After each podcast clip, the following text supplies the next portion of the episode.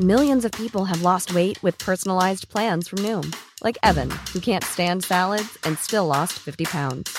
Salads, generally, for most people, are the easy button, right? For me, that wasn't an option. I never really was a salad guy. That's just not who I am. But Noom worked for me. Get your personalized plan today at Noom.com. Real Noom user compensated to provide their story. In four weeks, the typical Noom user can expect to lose one to two pounds per week. Individual results may vary.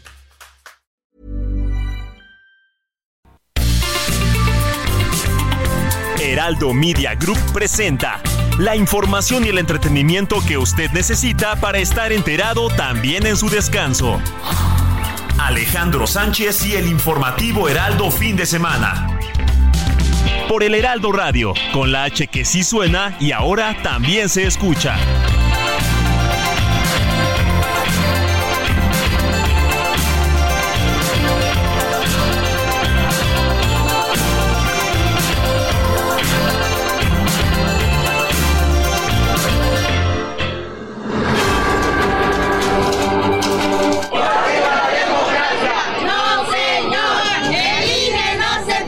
Pues Texas era de México, pertenecía a México. Le voy a mandar el corrido de los Tigres del Norte, ese que dice, yo no crucé la frontera, la frontera me cruzó.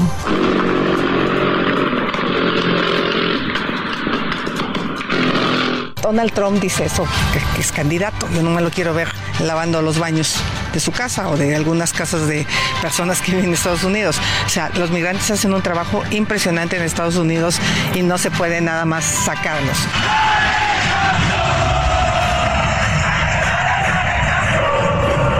Y esa revolución ha cambiado el rostro de México. Han pasado cinco años. Claro que no se ha hecho todo, falta mucho por hacer, pero cambió el modelo.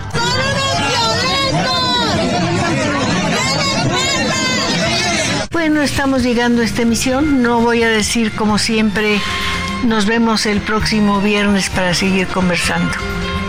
Pero sí voy a decir, estaremos juntos siempre.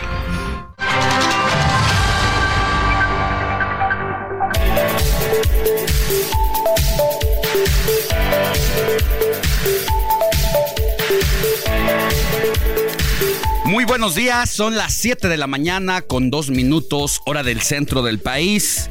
Estamos en el informativo de fin de semana del Heraldo Radio para llevarle lo más relevante de la información sucedida en las últimas horas. Yo soy Alejandro Sánchez y a nombre de un equipo que trabaja desde anoche y durante la madrugada estaremos juntos de aquí hasta las 10 de la mañana Recuerde que nos sintoniza en la ciudad y todo el Valle de México por el 98.5 de FM, Guadalajara por el 100.3. Monterrey por el 99.7 y más adelante le diré el resto de las frecuencias radiofónicas. Esta noche pues prácticamente ya será Navidad, es este 24 solamente los preparativos la cena para recibir esta celebración el 25 de diciembre.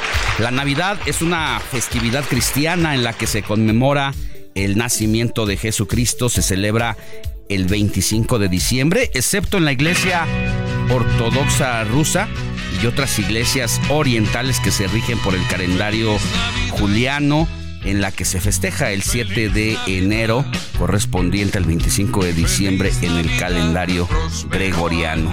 La palabra Navidad proviene del latín nativitas, que es el nacimiento, el mismo origen lo tienen en francés Noel, el italiano Natale y el portugués Natal. A pesar de ser una fiesta cristiana, la Navidad se celebra actualmente en gran parte del mundo también por no cristianos desprovista de su contenido religioso, como una ocasión de reencuentro y reconciliación entre familiares y amigos cercanos. Pues desde aquí, desde el informativo de fin de semana, le mandamos un abrazote adelantado Y saludo con mucho gusto a mi querida Moni Reyes. Muy buenos días, Moni. Muy buenos días, Alex. ¿Qué tal? Qué gusto. Jorge, Héctor, Andrés, ahora Luis Ahumada con nosotros.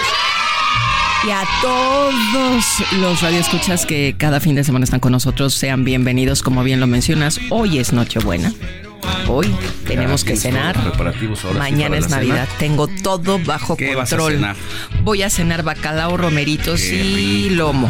¿Qué tal, Qué eh? rico, y a la ensalada de manzana típica y tradicional. Todo eso y más es lo que me gusta de la Navidad. Claro que sí, así es que bienvenidos. Gracias, gracias por estar acompañándonos hoy, Gracias, precisamente Moni. un día especial. Querido Jorge Rodríguez, buenos días, ¿cómo te va?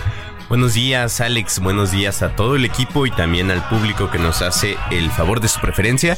Eh, bastante bien, con todo el espíritu de la Navidad ya puesto. Eso. Eh, esperando ya el momento para... Precisamente creo que a mí lo que más me gusta de la Navidad es la comida. Porque Sí. me parece que la comida es un momento en el que no solo se trata de, de comer, ¿no? Sino de compartir. De compartir Digo, con para la, quien- la mayoría, los que tenemos la suerte de compartir estos momentos Exacto. con nuestra familia. Y también vamos a hablar con una de las instituciones que se dedican este día a tratar de que todos lleguemos con bien a nuestras casas. Ah, pues muy Así bien. que- O sea, ¿a qué te refieres? la No tomar. Exactamente. manejar. No, tomar sí. Yo creo que tomar está totalmente permitido. Solo Bueno. si toma, no maneja. Eso, designar, Exacto. Sí, o designar. quedarse, ¿no? En un lugar. tomar un esté Uber Mira. Seguro. Cabes A esta noche, aunque sea amontonados. ah. Bueno, pues ya hablaremos al rato también para que nos digan qué les depara el torito a aquellos que gustan desafiar a la autoridad, porque pues siempre va ad hoc, ¿no? A pesar de las circunstancias, el torito siempre que recibe Y qué buenas cenas, a ¿no? los nuevos Además, inquilinos sí les hace sus decían- cenas navideñas, ¿no? Ayer nos decían en la policía, pues si los que quieran caer en la, en la prueba de alcoholímetro, que ya son dos tipos, ¿no? El alcoestop, Sí. el ambiente de alcohol Ajá. en el auto Y el personal. y exacto, y en el que soplas, ¿no? En la prueba de alcoholemia. Entonces están estas dos pruebas. El que quiera caer ahí, ahí los vamos a recibir con un menú bastante bueno. Y me decían, y seguramente te la puedes pasar bien. Y yo no creo que me la pase también ahí. No. ¿Saben qué pasó? Que una vez iba yo rumbo a Santa Fe, ahí por Vasco de Quiroga. Me para un operativo, ¿no? Sí. Sí. Y me dice, soplele bien. o sea que hay que soplarle con fuerza, ¿eh? Porque yo ¿Y estaba medio débil. No, no, no, nada, pero te van parando, Ya, ¿no? sí, sí, pero sí. me dice el policía, soplele fuerte. Y yo, ay, pero si no estoy alcoholizada. Pero bueno, son anécdotas. Así es. Bueno, pues si les parece, así arrancamos con un resumen informativo. Informativo Heraldo fin de semana. Lo más destacado en resumen.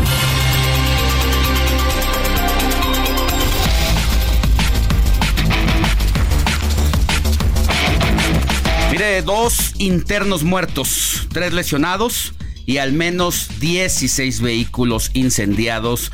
Fue el saldo que el secretario de Seguridad de Tabasco informó a medios locales. Esto luego de que la noche y madrugada, la noche anterior y la madrugada de ayer mismo, pues los habitantes de Tabasco, no se diga de Villahermosa, vivieron horas de horror porque prácticamente la ciudad fue tomada por la delincuencia organizada y a pesar del silencio durante muchas horas de las autoridades, después salieron con un comunicado en el que dicen que siempre hubo coordinación y que siempre estuvo atenta la policía y que gracias a eso la situación no llegó a mayores, imagínese, pero la verdad es que pocos ciudadanos, o más bien no hay ciudadanos que hayan reportado la presencia de la policía, como si se reportó en redes sociales, los narcobloqueos, veíamos trailers, autos incendiados,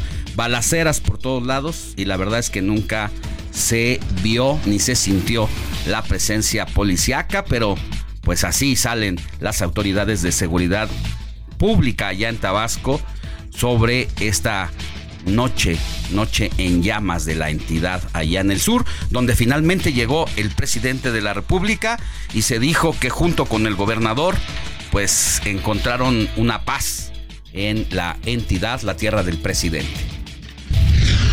Y a lo que dices, Alex, el gobierno de esa entidad dijo que tras las balaceras hubo una reacción inmediata, coordinada y eficaz.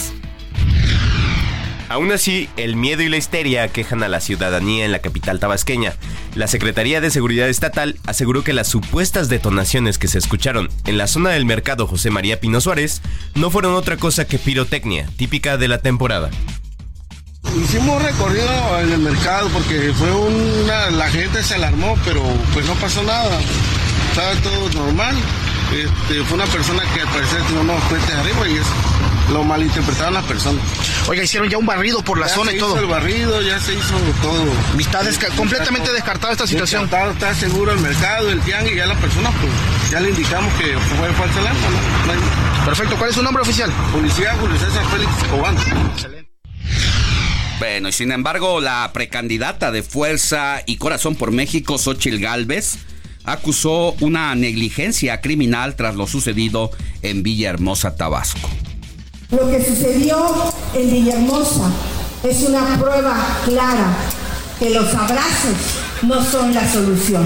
Que esta estrategia de seguridad, que más bien no es una estrategia, es negligencia criminal, porque los abrazos han sido para los delincuentes y los balazos están siendo para los ciudadanos. Por su cuenta, la precandidata de Sigamos Haciendo Historia, Claudia Sheinbaum, hizo compromisos fiscales para la frontera de México con Estados Unidos. Escuchemos. Y yo estoy de acuerdo porque vamos a seguir garantizando que en la frontera norte siga el IVA en 8% y baje el ISR como está con el decreto del presidente Andrés Manuel López Obrador. Ambas precandidatas tendrán actividades privadas este 24 de diciembre, así como el jefe de gobierno de la Ciudad de México, Martí Batres, y el presidente de la República, Andrés Manuel López Obrador. En otra información le cuento que la tumba de Devani Escobar, ¿la recuerda? La joven víctima de feminicidio en Nuevo León, pues fue vandalizada junto a otras nueve, esto el pasado 21 de diciembre. Esto lo informó su padre, Mario Escobar. El alcalde morenista de Santa Catarina, Joquila, esto es en el estado de Oaxaca, él es Felipe Juárez Guzmán, fue retenido junto a funcionarios por pobladores que exigen servicios básicos. ¿Y usted ya tiene sus regalos para esta noche? La Secretaría del Medio Ambiente de la Ciudad de México recordó que perritos, gatitos y otros animales de compañía no son juguetes para regalos de Navidad. En información internacional, un tiroteo en un centro comercial de Ocala, en Florida, Estados Unidos, dejó al menos una persona muerta y varias heridas. Hay deportes. Los Buffalo Bills obtuvieron un triunfo clave ante Los Angeles Run Chargers ayer en el Sophie Stadium de Inglewood. Esto es en California. Y Rebecca Welch se convirtió ayer en la primera mujer en arbitrar un partido de la Premier League, la primera división del fútbol profesional de Inglaterra. Esto al pitar el juego entre el Fulham y Burnley. Y vámonos a las calles de la Ciudad de México para saber cómo amanece nuestra capital y para ello nos enlazamos con nuestro compañero Mario Miranda que recorre la ciudad a bordo de su motocicleta de su motocicleta. Querido Mario, muy buenos días. ¿Dónde te encuentras? Hola, ¿qué tal? Buenos días, Alejandro. Tenemos la información esta mañana, esta mañana fría de 6 grados aproximadamente. Tenemos la información de lo que sucedió mientras usted dormía.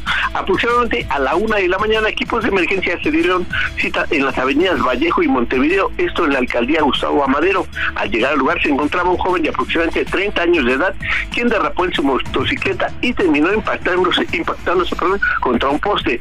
Paramédicos del Escuadrón de Rescate y Urgencias Médicas intentaron brindarle los primeros auxilios al joven, quien ya no contaba con ciclos vitales debido a los múltiples golpes que presentaba en su cuerpo. Elementos de la Secretaría de Seguridad Ciudadana realizaron el acordonamiento del lugar.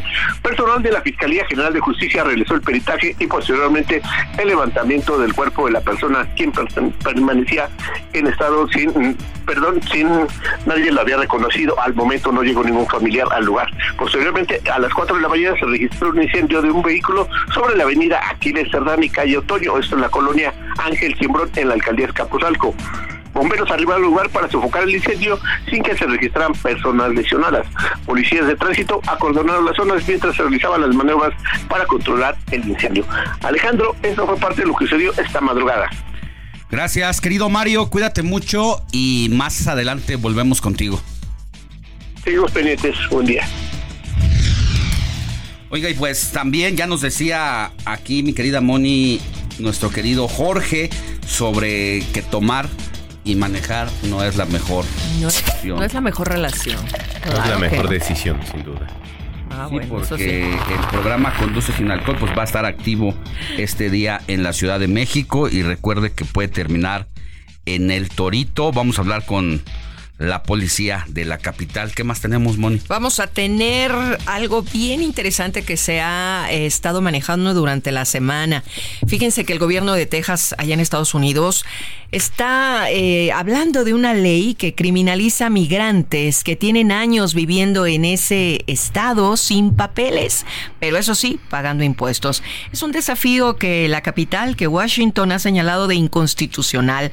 Y bueno, pues vamos a analizar su contenido y los efectos que podría traer, porque ¿quién no tiene familia por allá? ¿Quién del público que nos escucha no está en esta situación? Con esta ley grave. Van a estar las redadas permanentes, esas que conocemos como cualquier persona sospechosa, latina, con caminando aspecto con aspecto latino, manejando, caminando en el centro comercial. Donde esté. Por donde esté, pero además que todas las policías, tanto la policía de caminos, el policía que está Toda la eh, fuerza cuidando para la ellos. calle, todo van a tener en esta eh, iniciativa el derecho de poder detener y decir, Where are you from? ¿Qué haces baby?" aquí? ¿Qué haces aquí?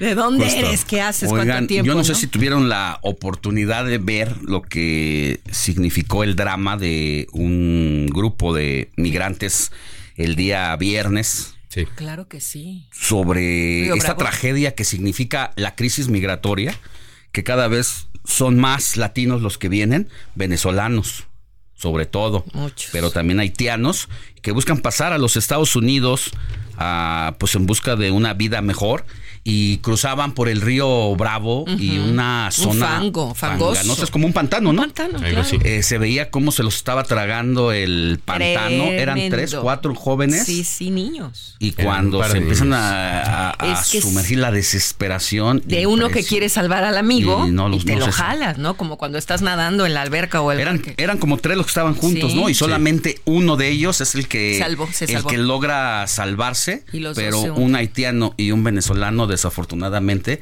se los tragó el pantano. Enfrente de la familia. Enfrente de la familia con hijos, ¿no? Hijos, sí. No, es y una además de la patrulla fronteriza. Da- del otro lado. Así es. O sea, de este lado de México, La la familia. ¿no? Que Y del otro está lado. buscando el sueño. Y del otro lado, La sí, o sea que de todos modos, si hubieran pasado, hubieran sido detenidos Sí, por la. Ah, no, patrulla bueno, fronteriza. Esperando que tal mira. vez eh, reciban la oportunidad de tener el asilo, ¿no? La- el, el trámite de asilo en el que ahora Estados Unidos lo está haciendo a través de una aplicación, el CBP One.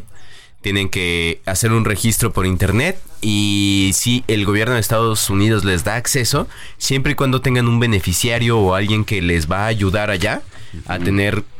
Tienes un familiar que está regularizado en Estados Unidos y te va a ¿Residente recibir. o ciudadano? Haz tu solicitud y tal vez te demos el trámite de Tal asilo. vez, pero hijo, Sí, es una situación, difícil. una crisis internacional. No solamente en México, en América Latina, en Estados Unidos, sino pues en Europa. Cada vez son más los grupos de migrantes eh, que buscan llegar a países más desarrollados, precisamente por la desigualdad que se vive en el mundo, Sí. la violencia, el hambre, la falta de trabajo, entre otras causas. Sí, la mayoría de las personas, los desplazados en este planeta, ¿no? Que pues nadie, y creo que eh, nosotros podemos decir eso, nadie quiere salir de su lugar de origen.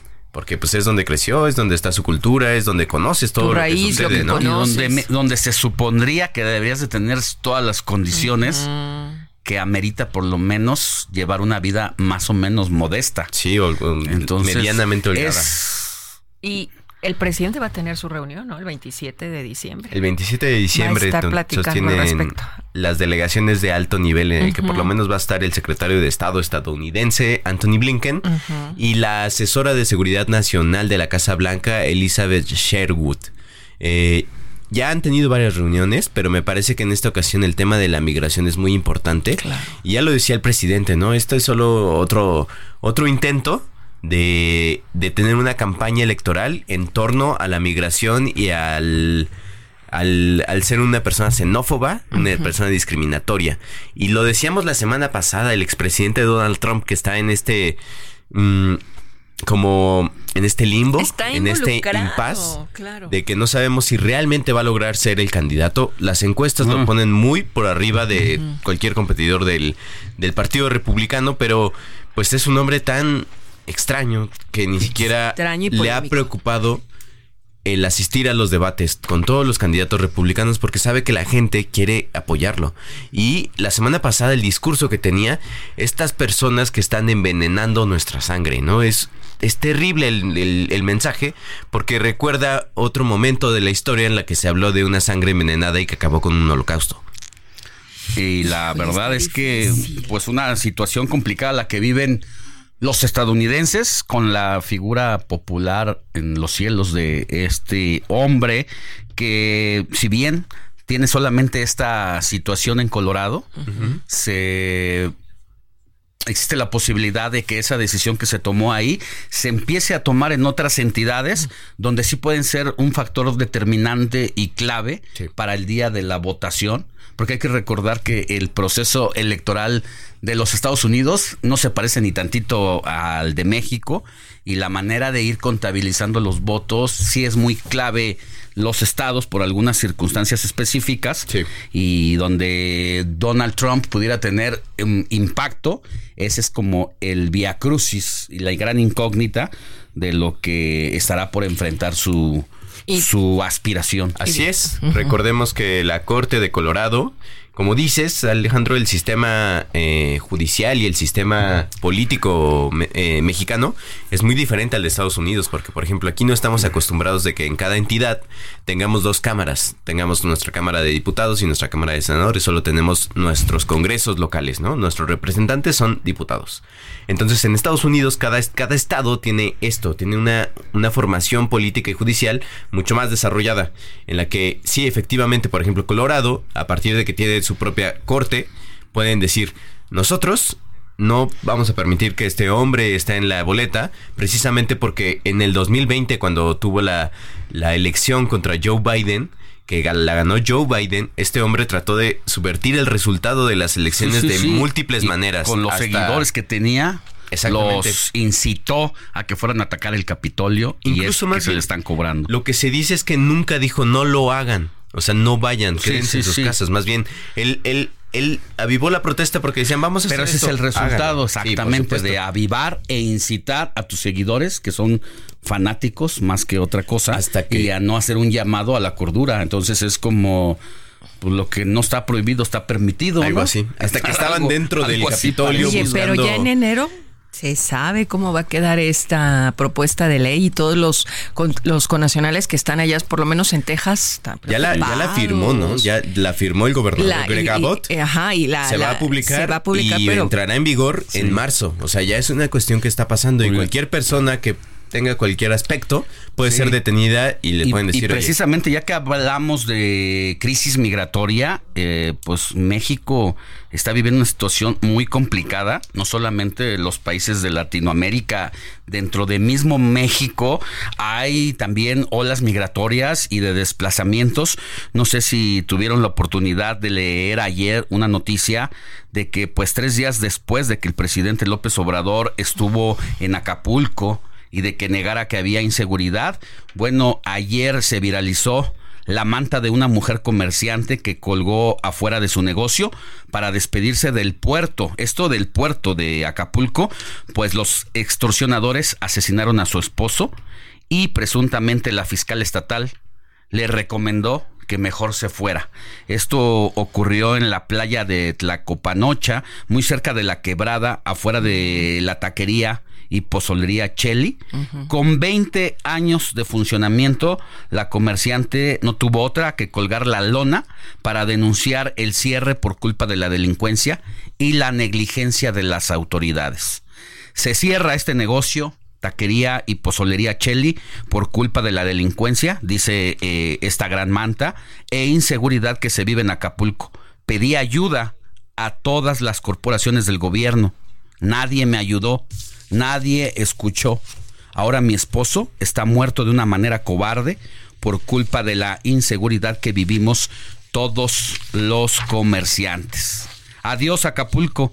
Gracias gobernadora Evelyn Salgado, fiscal Sandra Valdovinos, presidenta municipal Avelina por tanta corrupción e inseguridad y por ignorar mis súplicas que le pedí y la única respuesta que recibí fue la de la, de la fiscal que mejor se vaya.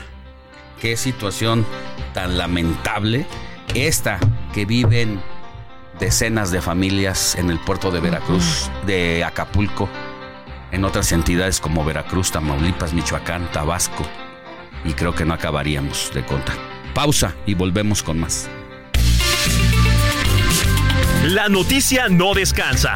Usted necesita estar bien informado también el fin de semana. Esto es Informativo El Heraldo Fin de Semana. Regresamos.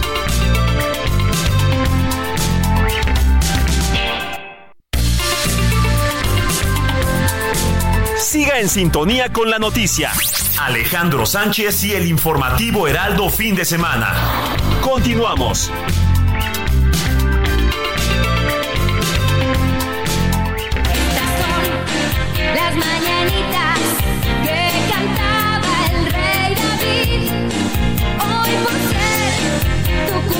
Cumpleaños,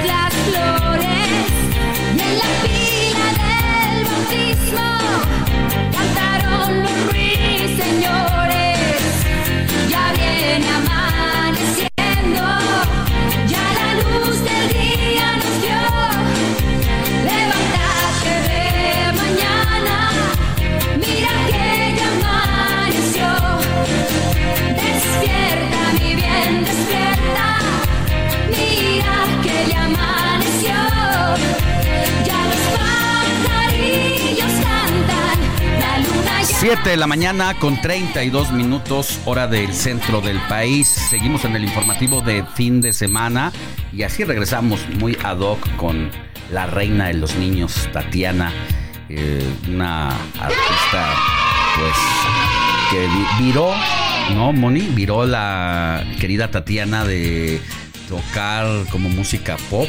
A música de niños, música de niños, y le fue muy bien. Y le fue mejor. ¿Verdad? Porque, es mejor, sí, real. porque el marido, eso. Ese es otro. Es eso, eso vio en ella. Eso vio, así la Ah, descubrió. mi Tatiana hermosa, pero sabes que yo hubiera preferido la canción de Navidad de Andrea Boch. Ay, no, perdón, Luis. No, Ya, no, ya no, no me consienta, no me consienta. Héctor, ¿eh? ¿Por qué? enojar a Héctor. ¿Por qué?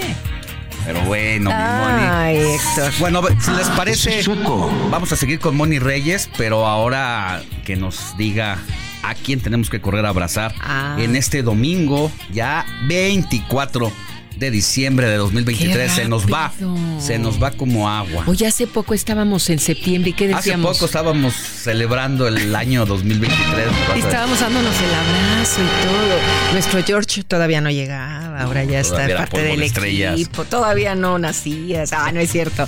¿Qué pasó? ¿A quién le hablas? No, es que tenemos un problema aquí con Ah, ya, control, ya, ya, entonces yo no digo, lo puedo prender yo, hace sí, efectivamente no, todavía no estaba acá, de hecho yo llegué hace muy poco. Ya tienes Desde tres octubre. meses. Octubre, noviembre, Parte dos. de la familia Heraldo Media Heraldo Group, Media ahora, Group, Para el mundo. Y de, de Heraldo Media Group para el mundo. Venga, Mundo. pues. Hoy le vamos a dar un abrazo a quien lleve por nombre Delfín. Eh, y, y- ¿Delfín? Delfín. Delfín. No, no lo había escuchado. Del Esta calle. Y Mina. Madrigal. Hoy es, hoy es Santo de Imina. Se queda. La directora de. Está- un saludo y un abrazo. Jefa de información. Así es, de aquí del, del Heraldo Radio. Y Elizabeth. Elizabeth. Muchas Elizabeth Muchas. que nos conocemos. Pero bueno, pues vamos a conocer mi querido Luis Ahumada, alias El Chetitos. Que me ponga música para. Om, para hablar de este santoral.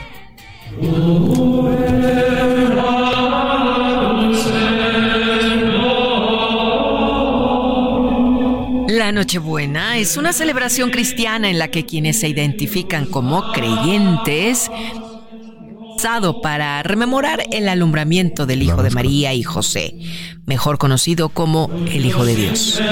Así, por tradición cristiana, se festeja la natividad de nuestro Señor Jesucristo desde la noche anterior a su nacimiento, que habría tenido lugar, según los escritos, un 25 de diciembre de hace más de 2000 años en el portal de Belén, en Jerusalén, a donde los Reyes Magos habrían acudido para adorar al niño con oro, mirra e incienso. En tanto, pues los que practican el judaísmo festejan estos días llamados Hanukkah, una festividad precisamente judía para conmemorar el milagro que se produjo durante la restauración del segundo templo de Jerusalén, cuando una jarra de aceite que solo daba para un día de luz aguantó siete días más, convirtiéndose con el paso del tiempo en un símbolo de la fe judía.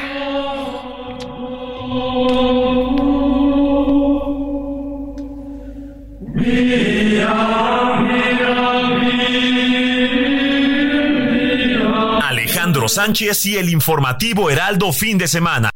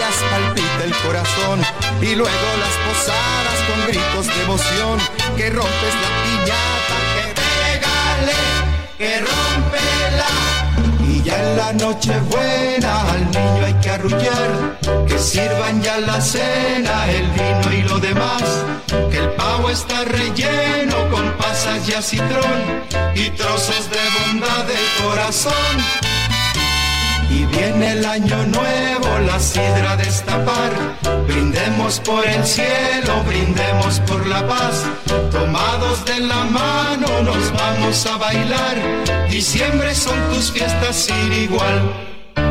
Son las fiestas de diciembre. siempre llenas de 7 de la mañana con 38 minutos, hora del centro del país. Estamos en las efemérides musicales con Héctor Vieira, que nos trae a la Sonora Santanera. Así es, mi querido Alex, este tema ya tiene sus añitos, 52 para ser exactos, de 1971, pero es un clásico de estas fiestas. Eh, muchos dirán, ah, es, ya es viejita y todo, pero es que hay canciones que a pesar de sus años se mantienen. Yo creo que vale la pena seguirlas escuchando en estas fechas. Así como, por ejemplo, digo, y esto nos vamos a ir a adelantar un poquito la próxima semana, que es Año Nuevo, la víspera del Año Nuevo, con la clásica de El Año Viejo de Tony Camargo. También es una canción que podrán pasar años y años y vamos a seguirla escuchando. Y bueno, en esta ocasión, me Alex, con la Sonora Santanera, las fiestas de diciembre, pues ya, hoy es Nochebuena, la última posada. Y pues ya la cuenta regresiva, ya los últimos suspiros de este 2023. Bueno, pues a seguir escuchando la Sonora Santanera. Venga, y con todos sus éxitos, luego después nos Así vamos con, con la boa, con el sonsonete y que se arme la fiesta. Gracias, Héctor. Seguimos con más, Miale.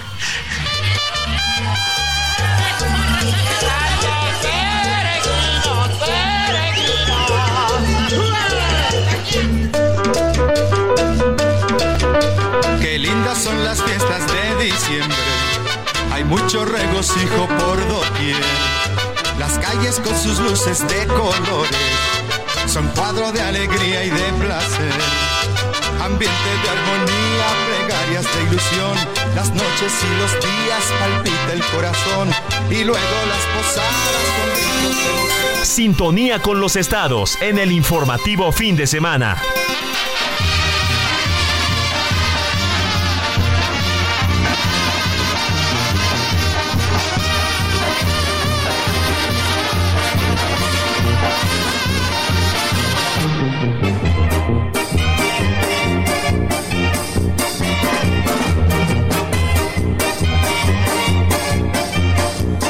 Iniciamos nuestro recorrido por la República Mexicana, donde el Heraldo Radio tiene frecuencias radiofónicas y toca turno a Tamaulipas, donde nuestro conductor, Valdemar Mijangos, a usted puede escucharlo, usted puede escucharlo todos los días de lunes a viernes de 4 a 5 de la tarde y en este momento nos escuchan por el 92.5 de FM quien nos trae la agenda de la semana, lo que fue importante y lo que será relevante a partir de hoy y que uno de los temas sin dudas que sin duda que ya habíamos comentado al arranque del informativo de fin de semana es el asunto de la migración que sigue siendo todo un problema. Valdemar, buenos días, qué gusto saludarte.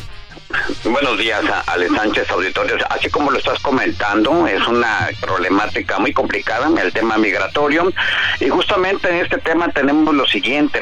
Los estados y municipios fronterizos seguirán padeciendo por las deportaciones masivas de migrantes que se hacen y se harán en 2024 desde la Unión Americana, sobre todo desde Texas, ante la futura entrada en vigor de la denominada Ley SB4, situación que hará aún más difícil contener los problemas de seguridad y salud en el lado mexicano.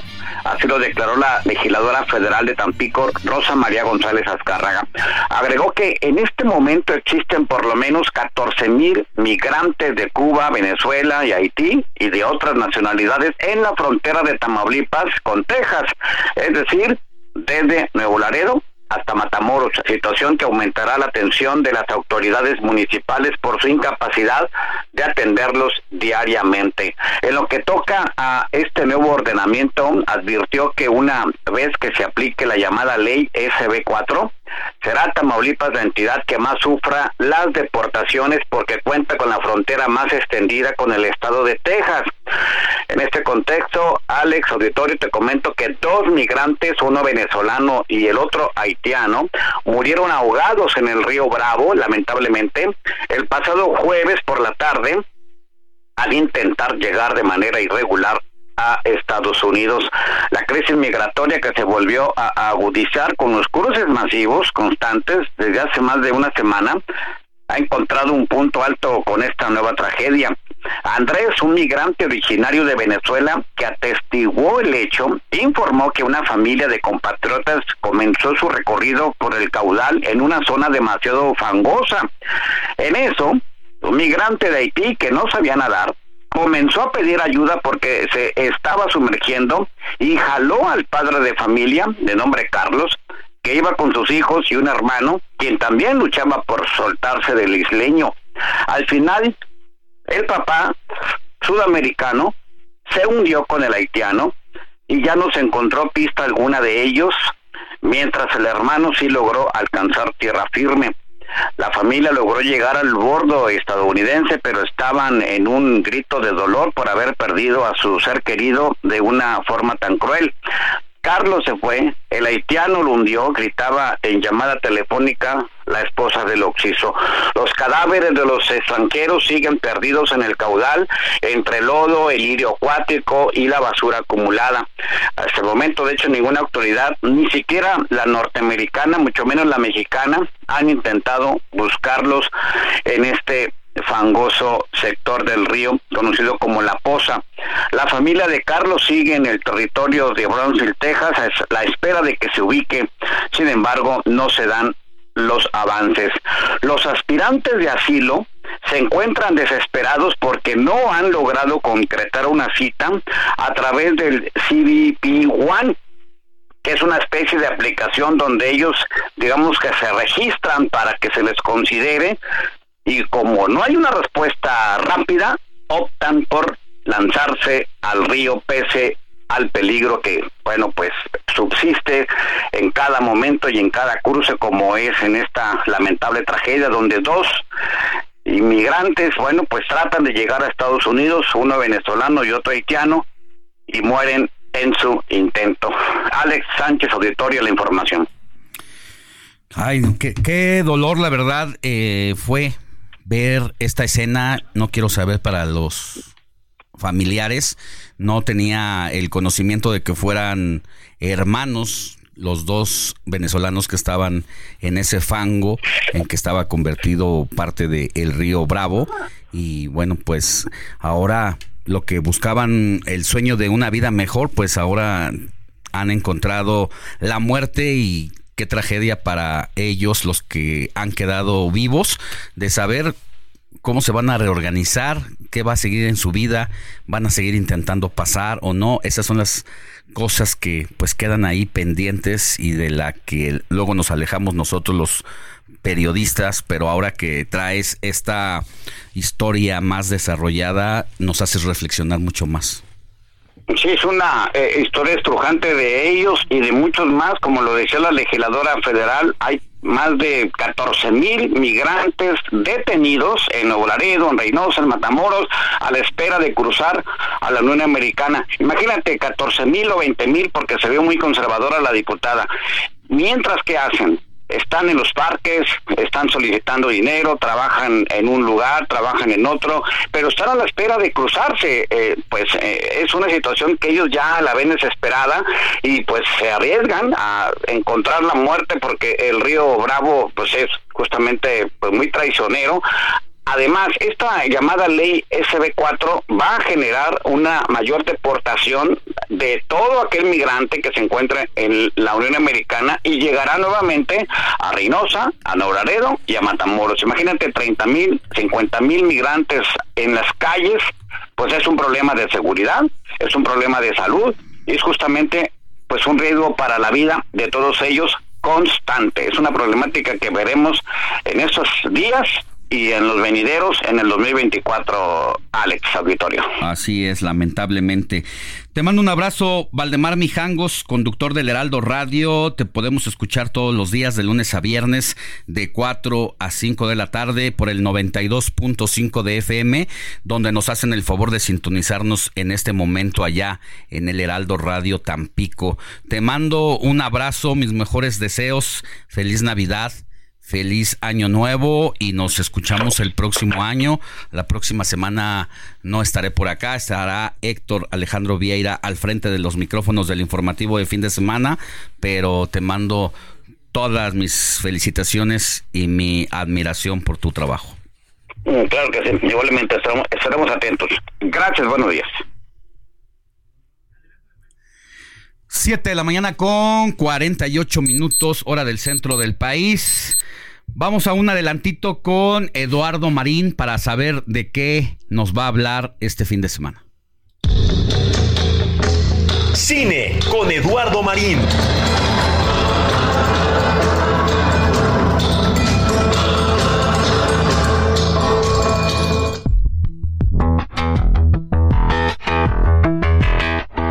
Buenos días Alex, saludos a toda la audiencia, muy feliz Navidad.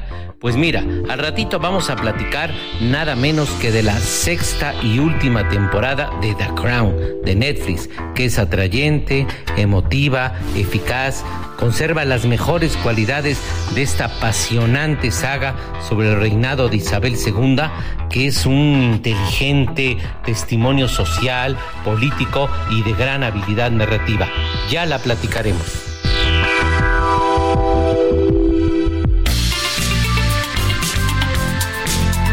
Alejandro Sánchez en Twitter. Arroba Alex Sánchez MX.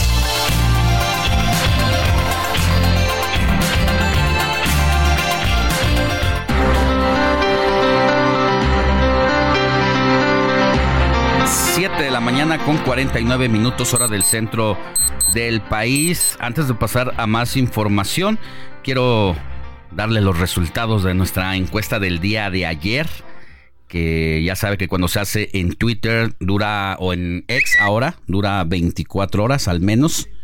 Es ya la encuesta.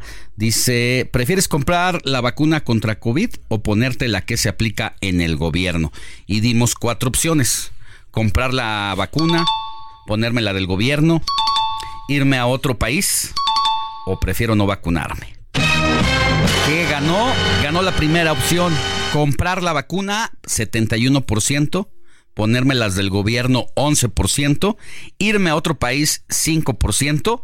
Y prefiero no vacunarme, 13%. Sígame en mi cuenta de ex arroba Alex Sánchez MX.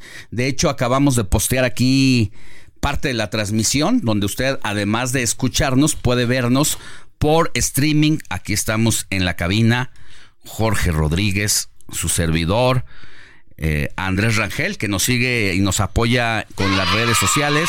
Y Moni Reyes, que en este momento ha salido de cabina porque como hace los resúmenes cada corte a la hora, bueno, pues va a actualizar la información, pero no tarda en estar con nosotros también para leer los mensajitos que ya nos llegan al WhatsApp, que es la otra opción, 55 91 63 51 19, 55 91 63 51 19 es la opción que usted tiene para también hacernos llegar sus denuncias, felicitaciones, todo lo que usted quiera plantearnos, aquí está. Vámonos a más información con Carlos Navarro, porque la noticia no descansa.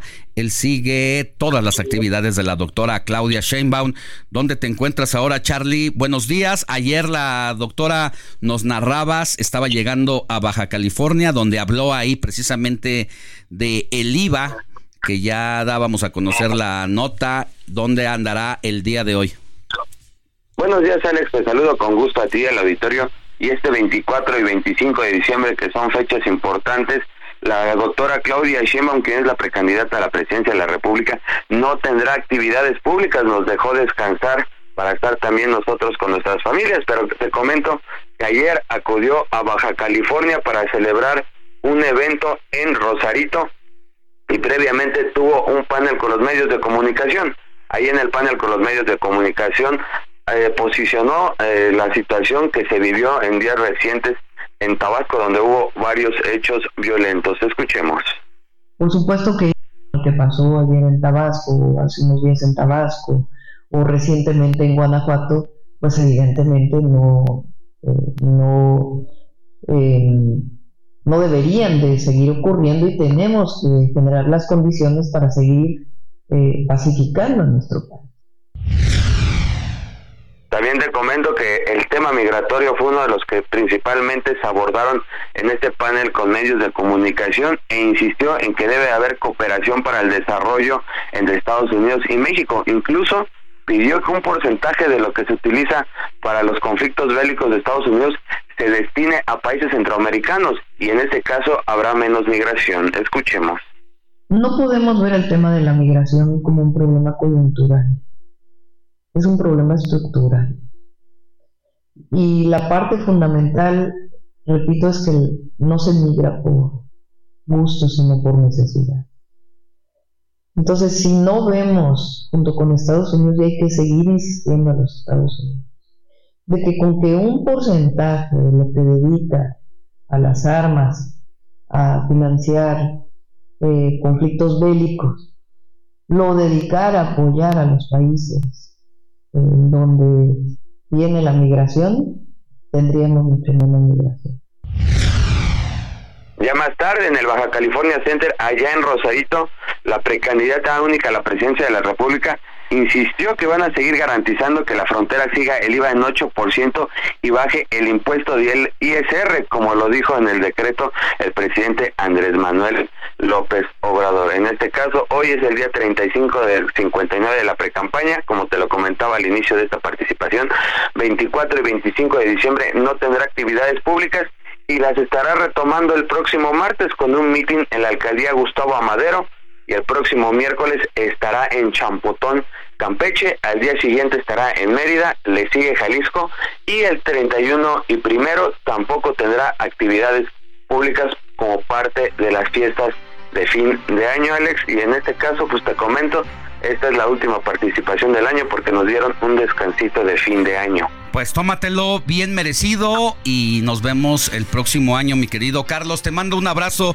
con toda mi admiración también y mi cariño. Muchas gracias Alex, siempre comprometidos para informar a esta gran audiencia y pendientes felices fiestas. Felicidades. Pausa y volvemos con más. La noticia no descansa. Usted necesita estar bien informado también el fin de semana. Esto es Informativo El Heraldo Fin de Semana. Regresamos.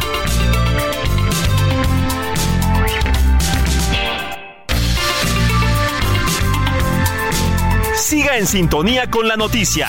Alejandro Sánchez y el informativo Heraldo fin de semana. Continuamos.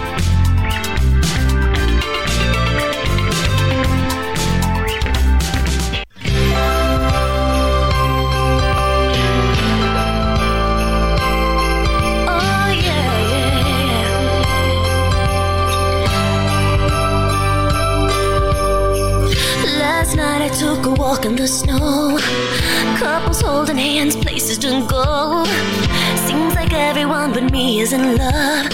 Santa, can you hear me? I signed my letter that I sealed with a kiss. I sent it off and just said this.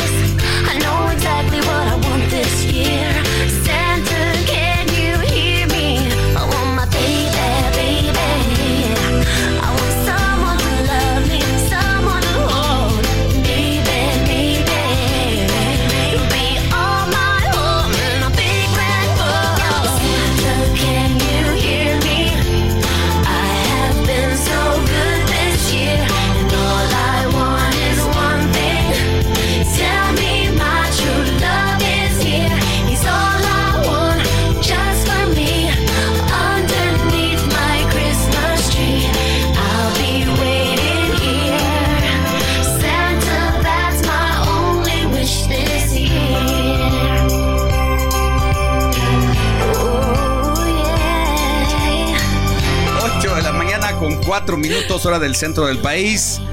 Héctor Vieira, ¿qué nos traes en la segunda parte de las efemérides musicales? Así es, mi querido Alex. Ahora le damos un toque muy popero a esta Navidad. Bueno, hoy que será Nochebuena. Este tema interpretado, pues, la autora princesa del pop Britney Spears. Un clásico de principios de los años 2000. Esto que estamos escuchando, mi Alex, amigos del auditorio My Only Wish.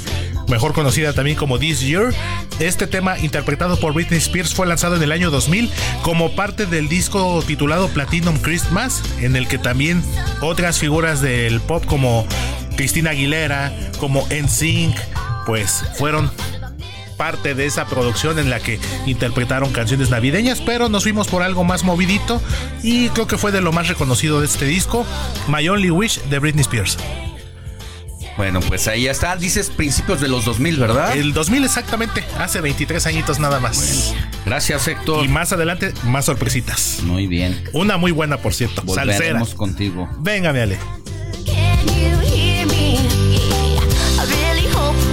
My.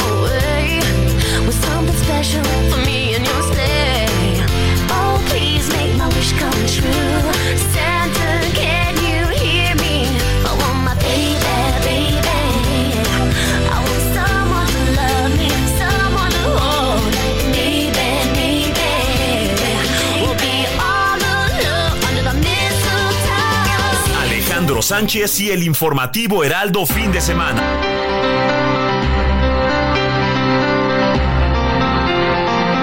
Antes de seguir con la información, vamos a mandar saluditos, que es de lo que nos gusta aquí en el informativo de fin de semana.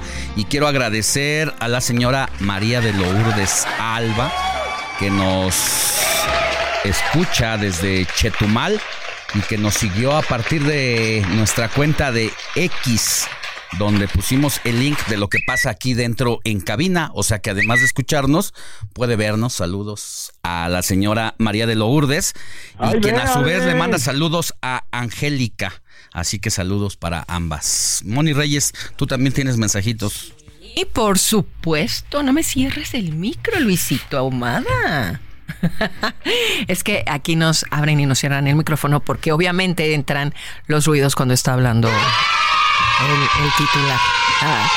Bueno, pues al 55 91 63 51 19 nos escribe Laredo Smith desde McAllen, Texas. Dice, porque la noticia no descansa, el Heraldo fin de semana siempre avanza.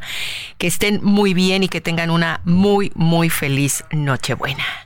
Y nos manda foto de su, de su patio con su nacimiento. Ya creo que ayer se los había enseñado, ¿verdad? Bueno, por otro lado, nos escriben y dicen, saludos, equipo de Heraldo Radio fin de semana. Soy Jesús Díaz de Azcapotzalco. Hoy es como si fuera un sábado, segunda parte, porque las actividades ya están desde temprano para los preparativos de la cena de Nochebuena. Estoy de acuerdo 100% con el alcoholímetro. Ay, corazón. Preferible contar una anécdota de borrachitos que amanecieron en el torito y no contar partes humanas regadas en una avenida por un ho- horrible accidente vial. Pues sí, ahí está el llamado de Jesús Díaz. Muchas gracias. Te mandamos un abrazo y también feliz Nochebuena. Y es una eh, reflexión, ¿no, Jorge? Muy importante. Sí, es importante recordar que el alcohol y el volante no se llevan. Claro. Bueno, por otro lado nos escriben y nos dicen, no, no pone su nombre. Buen día, feliz Navidad para todos ustedes. AMLO no respetó a la naturaleza, él por hacer realizar el tren Maya. Lástima. Mm, No, bueno. ayer ya inauguró otro. Exactamente. Bueno, nos escribe nuestra amiga Vicky desde Monterrey, Nuevo Justo te iba a León. preguntar por ella. Ay, pues mi querida Vicky, ya ves, aquí ya nos tienes mal acostumbrados, ¿eh? Por favor, cada fin de semana necesitamos tus mensajitos y saludos. Buen día a todos. Mis buenos amigos del Heraldo fin de semana, infinitas bendiciones y nos mandó un link para una tarjeta navideña que ya se las enseñé, Vic.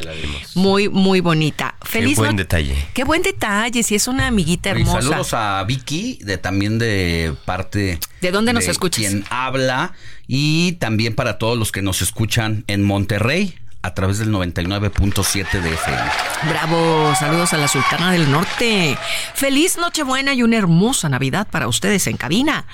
Alex, Moni, Jorge, Héctor, Andrés. Excelente programación cada fin de semana. ¿De Somos dónde creen? ¿De dónde creen? profesionales. Desde Guatemala. Saludos. Saludos, Ricardo. Bendiciones y me encanta lo que dice. Al hermoso país mexicano. Eso es todo. También Guatemala es bello, ¿sí o no? Sí, claro. Guatemala también es muy, muy bonito. Muchísimas la semana el gracias. presidente decía que ya se estaba regularizando la situación y que iba a ir a acudir a la toma de protesta, ¿no? Al, a- cuando a la investidura del presidente Bernardo Arevalo, que estaba con este problema constitucional en el que la fiscalía lo estaba acusando y le estaba tratando de sacar de sacar la victoria electoral. Vamos a ver cómo, cómo termina. Ok, ok. Bueno, también nos dicen, ay, esta Moni presume que va a cenar eh, bacalao y romeritos y lomo. Yo voy a cenar en mi imaginación caviar. Anda. Nos están escribiendo desde Campeche, Olguita Sa- Sánchez. Olguita Sánchez desde Campeche dice, soy odontóloga. Y hay que lavarse bien los dientes después de comer. Claro que Siempre. sí. Todo el tiempo. Bueno, pues al ratito seguimos regresamos con, más. Aprovecho rapidísimo también ya que hablaste de Campeche. Saludos al tío Sam que me escribe por mi cuenta de X. Buenos días, Alex. Ya mirándote por X porque sí puedo opinar en X sin pagar, ¿no? Saludos. Y bueno, regresamos más adelante con más mensajes. Mientras tanto, vámonos a las noticias. El día de ayer dimos cuenta con lujo de detalle de todo lo que pasó la noche del viernes y la madrugada del sábado, el horror que se vivió en Villahermosa, Tabasco y otros puntos de la entidad, donde el crimen organizado se adueñó de las calles, generó narcobloqueos, incendió autos, trailers, por lo menos 16 y las balaceras sonaron aquí y allá. Todo eso en medio del rumor de que iban por la cabeza del secretario de Seguridad Pública de la entidad. Mientras esto ocurría, la autoridad brillaba por su ausencia, nunca se supo eh, realmente un comunicado formal de parte del gobierno llamando a la tranquilidad, a la paz o diciendo que tenía el control. Eso no ocurrió durante horas y horas, pero quien ha seguido de cerca esta terrible situación es nuestro compañero corresponsal allá en Tabasco, Armando de la Rosa, quien nos tiene parte del seguimiento a su cobertura. Querido Armando, muy buenos días, ¿cómo estás?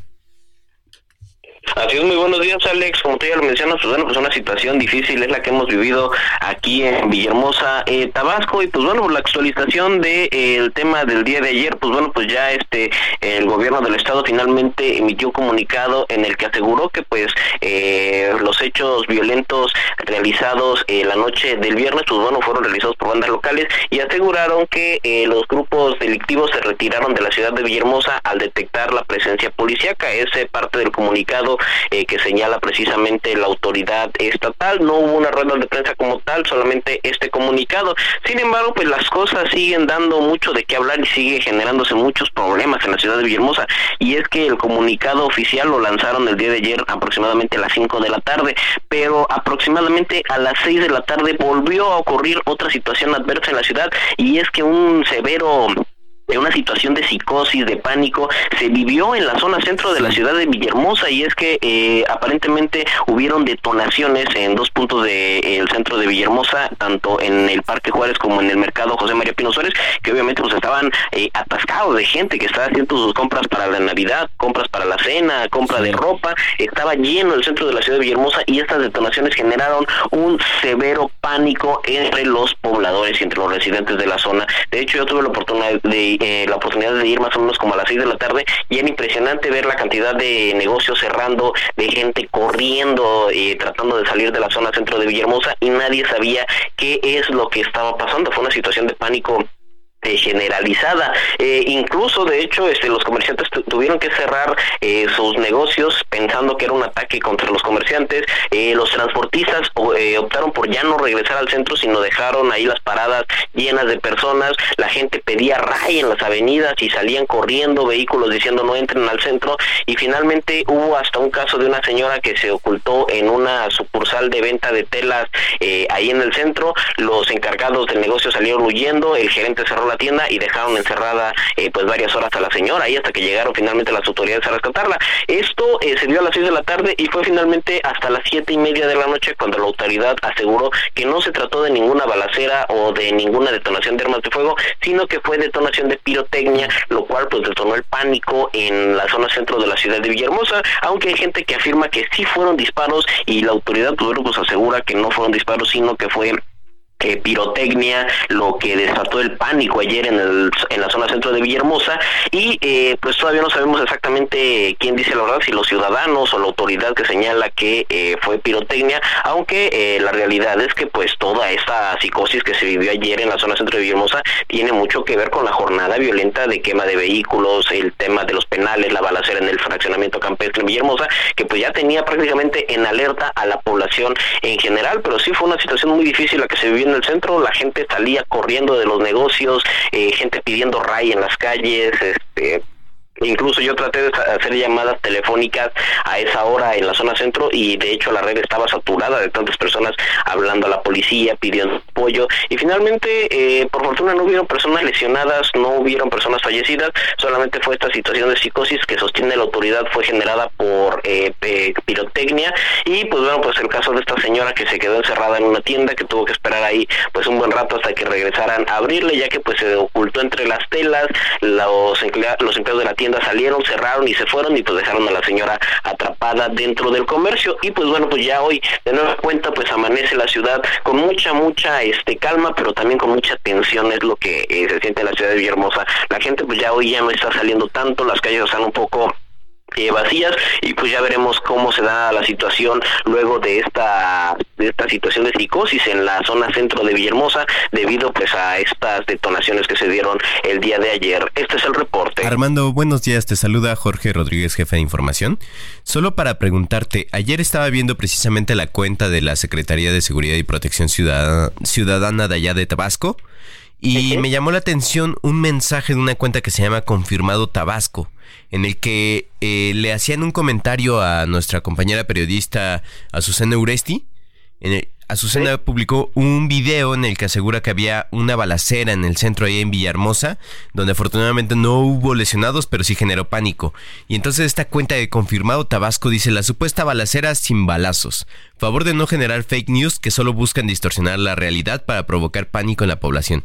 La violencia es provocada por generadores de noticias falsas. Favor de aclararlo hay una cuenta, esta cuenta es oficial de gobierno y esta cuenta se dedica a desmentir a periodistas. Sí, efectivamente, esa cuenta la lleva eh, precisamente funcionando el área de comunicación social del gobierno del estado. Y efectivamente es una cuenta que se dedica a tratar eh, de desmentir o de señalar información eh, que resulta eh, ser eh, o que podría ser falsa en medios locales y nacionales. Principalmente se dedica más a señalar información que podría ser este errónea en el estado de Tabasco. Se llama confirmado Tabasco, efectivamente. Y el video al que hace referencia también llama mucho la atención porque mm, son dos videos y tienen prácticamente la misma situación. Es un video de gente corriendo de la zona centro y al fondo se escuchan disparos. Y en otro video que ellos mismos publican, que aseguran es el video original, eh, sale la gente corriendo y no hay este no se escuchan disparos ellos aseguran que el video eh, que, eh, que, publicó la compañera periodista eh, pues está alterado aunque pues la realidad es que ese video también circuló mucho mucho mucho tiempo bueno muchos minutos después del del incidente en la zona centro de Villahermosa y pues no se sabe exactamente cuál podría ser finalmente el video real. Y esta cuenta también de confirmado Tabasco pues bueno pues en ocasiones este han tenido que retractarse porque han tratado de hacer señalamientos de que es falsa una información y pues termina eh, prácticamente saliendo que sí era real no pero finalmente si es una cuenta oficial la maneja la gente de comunicación social del gobierno del estado y pues bueno pues ayer este trataron de, de, hacer este pues toda una campaña para tratar de pues de tranquilizar a la población por esta situación de pánico que se dio en el centro, si bien pues, no se sabe si fueron realmente disparos o no, pero pues trataban ellos de, de calmar la situación luego de la jornada de violencia. Bueno, pues ha perdido toda credibilidad el gobierno en el manejo de situaciones como la que es, las que se han vivido en las últimas horas y recordar también que lo que quisieron desmentir en su momento de que era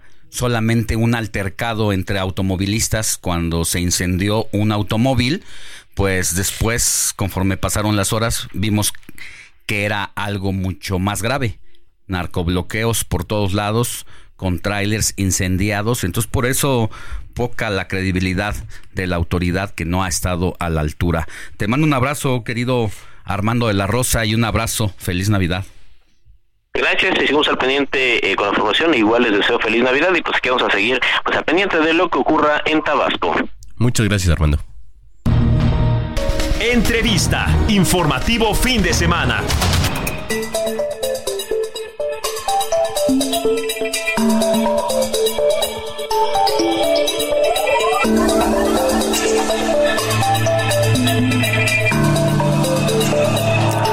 Inicio de la transmisión del informativo de fin de semana, le adelantábamos que íbamos a platicar con el inspector en jefe Juan Manuel Ríos Navarrete, él es director de programas preventivos de la Secretaría de Seguridad Ciudadana, para hablar sobre el programa Conduce sin alcohol. Usted lo conoce, el famoso alcoholímetro, programa que se intensifica durante la temporada precisamente decembrina, porque lamentablemente la gente sigue sin entender que el trago y la manejada pues no se llevan.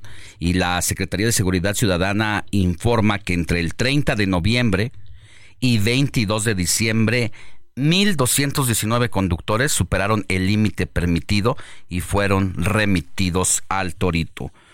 ¿Cómo está Juan Manuel Ríos? Buenos días. Hola, buenos días, este Alejandro, muy bien, a sus órdenes. Qué gusto saludarle. Cuéntenos de la implementación del operativo que se mantiene vigente. Hemos visto que los números pues sí se mantienen constante. ¿Qué sería de la Ciudad de México sin esta actividad, sin estos operativos? Y gracias. Eh, eh, sí, los números este, se mantienen. Por eso siempre hacemos una invitación desde la Secretaría Ciudadana a, no conducir después de que se ha bebido alcohol. Reduce de manera significativa la capacidad de reacción de los conductores y esto puede llegar a ocasionar un hecho de tránsito, un accidente, eh, pues ya sea pérdida en daños materiales, como quiera, esto es sencillo, ¿no? Pero pueden llegar a causar una lesión y hasta una muerte de, de- de terceras personas, Alejandro. Eh, llevamos 24 días efectivos con este operativo especial de fin de año, como lo hacemos cada año. Eh, ajustando las cifras que mencionaste, ya casi son 1.300 conductores que han sido detenidos y presentados con el juez cívico por rebasar los límites de, de- de- de alcohol al conducir. 1.300 casos en menos de un mes, casi poquito más de tres semanas, es decir, eh, las posadas pues sí eh, llevaron a los conductores a desafiar el programa. Eh, para esta Nochebuena no se detiene el programa. No, no, Alejandro, de hecho, intensificamos hoy con más puntos. Son días muy especiales, eh, recordarás el famoso Guadalupe Reyes. Intensificamos con un mayor número de puntos de revisión desde el día 11 de diciembre y hasta el 6 de enero, porque pues viene celebración de, de la Virgen de Guadalupe, luego las posadas, 24, primero de enero, y concluimos con, con el Día de Reyes. Eh, por eso insistimos en que eh, opten por distintas formas de, de llegar a casa, Alejandro. Pues hay taxis de aplicación, los taxis ordinarios, un amigo, un familiar eh, que nos traslade si, si ya hemos bebido alcohol. Inspector, buenos días. Te saluda Jorge Rodríguez, jefe de información. Quería preguntarte, para que nos recuerdes a nosotros y el auditorio se informe, ¿cuántas son las copas en promedio que una persona puede beber antes de ya no pasar la prueba?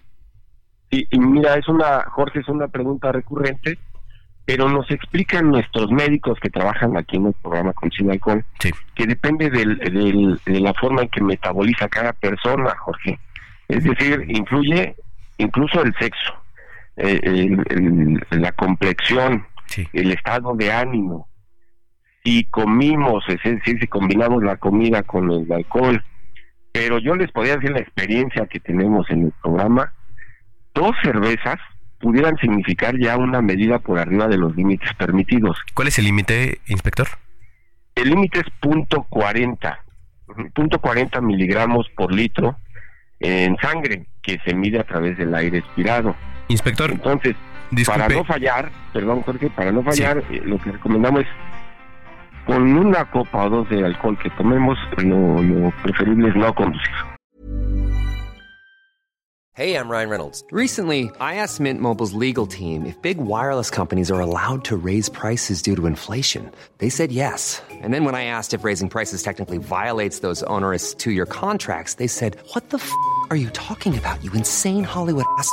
So to recap, we're cutting the price of Mint Unlimited from $30 a month to just $15 a month. Give it a try at mintmobile.com slash switch. $45 upfront for three months plus taxes and fees. Promo rate for new customers for limited time. Unlimited more than 40 gigabytes per month. Slows. Full terms at mintmobile.com. Perfecto. Inspector, ¿nos puede esperar un momento en la línea para que nos diga qué es lo que les espera a las personas hoy en el Torito si piensan tomar y por alguna razón cae- caen en la prueba? Claro que sí. Muchas gracias.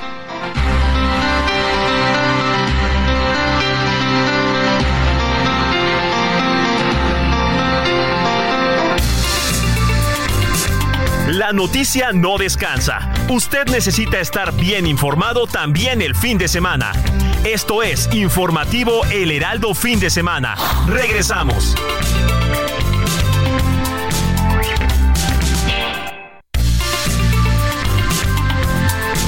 Siga en sintonía con la noticia. Alejandro Sánchez y el informativo Heraldo Fin de Semana. Continuamos.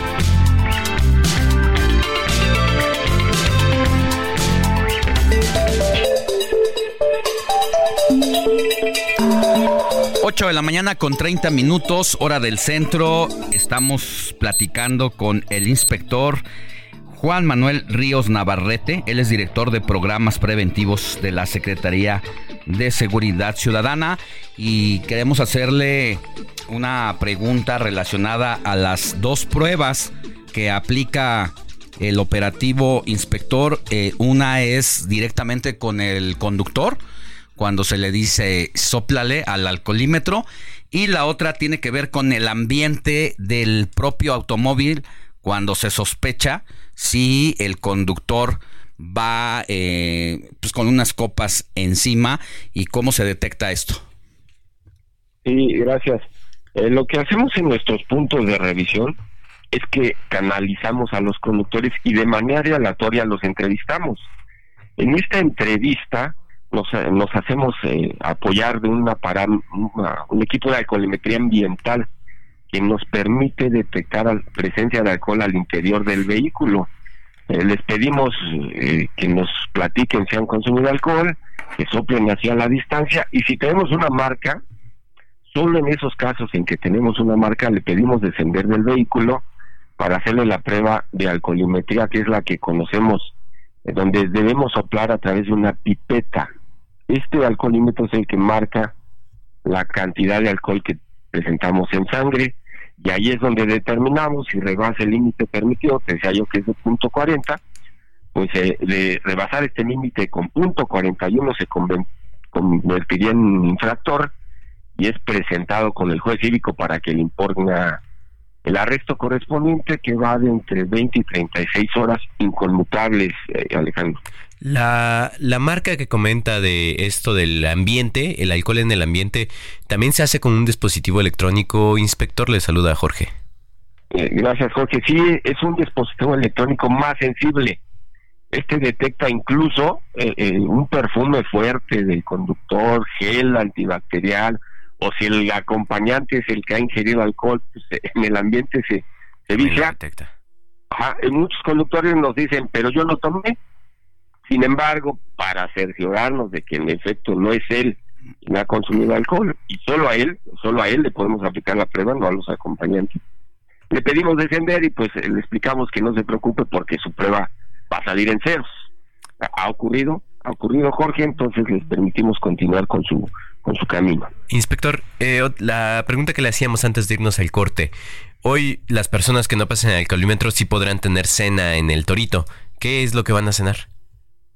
Sí, sabemos, eh, eh, es el- la Subsecretaría del Sistema Penitenciario, eh, la- el, área encargada de administrar el torito, y ha publicado recientemente que van a dar eh, de cena sopa de codito y cochinita pibil, es lo que sabemos.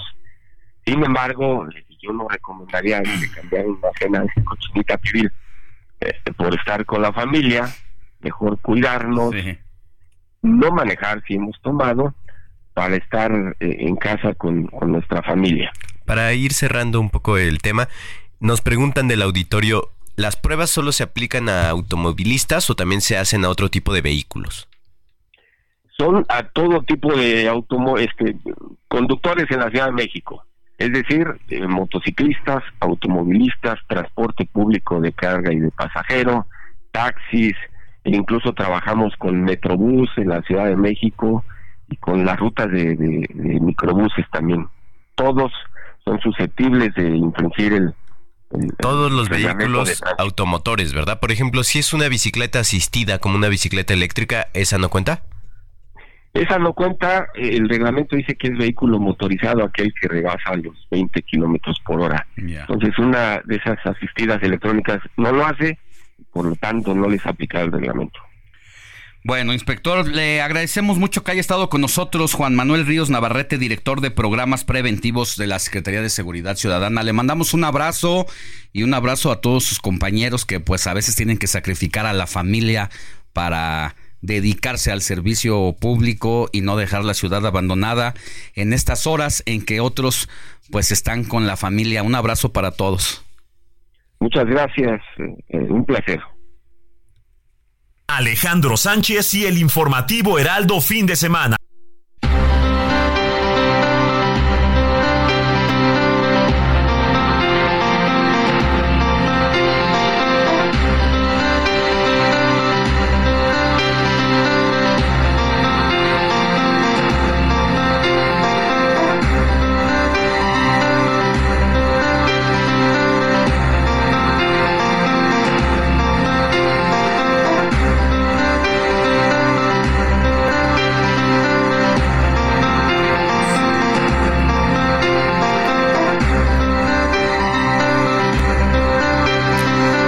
En nuestro recorrido por la República Mexicana en las distintas entidades donde el Heraldo Radio tiene frecuencia radiofónica. Toca turno de ir con Judith Díaz, conductora del Heraldo Radio Yucatán, a quien usted puede escuchar todos los días de 3 a 4 de la tarde y de 9 a 10 de la noche, y donde en este momento nos hacen el favor de sintonizarnos por el Heraldo, el Heraldo Radio Yucatán 96.9 de FM.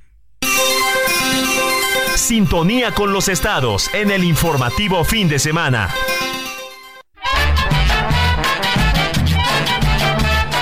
¿Qué tal? Te saludo con mucho gusto desde la capital yucateca y pues Yucatán se suma al registro de amaneceres muy fríos. Aunque parezca increíble, Yucatán ha registrado una baja en los termómetros históricos de nueva cuenta y es que desde el año 2010 no se había registrado una temperatura prácticamente igual ya que en esta semana se registró 5 grados de temperatura al sur del estado en el municipio de Tzucacap. Y bueno, con respecto a este tema, también han habido registro de temperaturas, además de este histórico de 5 grados, temperaturas bajas y mínimas que han sido de 11.3 grados en el norte de la ciudad de Mérida y esto en comparación hace prácticamente 14 años, es decir, en el 2010, cuando se registró una temperatura de 11.1 grados centígrados un 4 de diciembre. Esto de acuerdo con la información que dio a conocer la Universidad Autónoma de Yucatán, la UADI, la máxima casa de estudios, en voz de Juan Vázquez Montalvo, quien es meteorólogo de esta alma mater. Se dio a conocer también por parte del Comité Institucional para la Atención de Fenómenos Meteorológicos Extremos de la universidad que los datos recopilados acerca de estas temperaturas de este pasado 20 de diciembre de esta semana, pues bueno, fueron entre los 11.3, los 10.1 grados,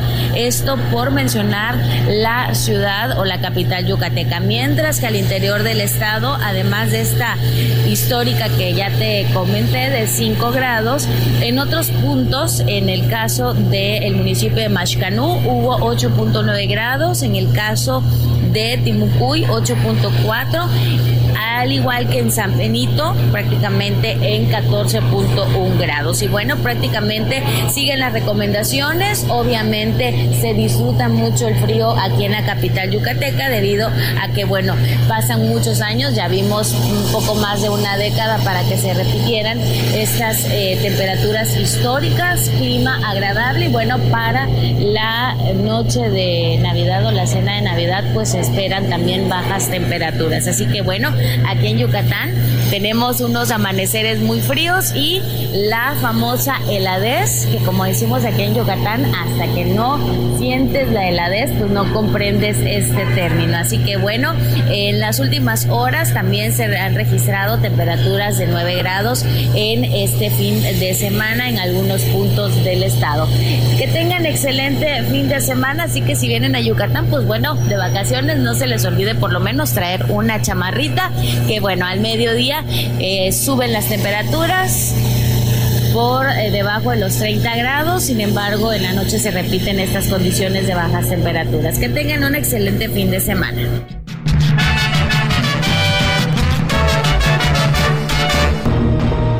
Entrevista. Informativo fin de semana.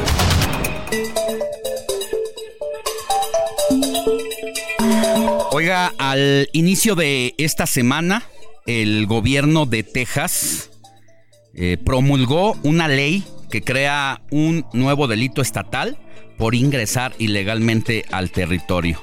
La medida marca un paso enorme en la dura batalla legal que libran el Estado y el gobierno federal sobre los esfuerzos para reducir la migración irregular y da facultades a todas las fuerzas policíacas de aquella entidad a sorprender incluso a las personas, sobre todo por aspecto latino, detenerlas preguntarles de sus documentos y si están de manera irregular, pues darle pase de inmediato de regreso a sus países. Una situación muy complicada que ha generado polémica de cara a la reunión que sostendrán autoridades federales del gobierno de los Estados Unidos con representantes del gobierno mexicano.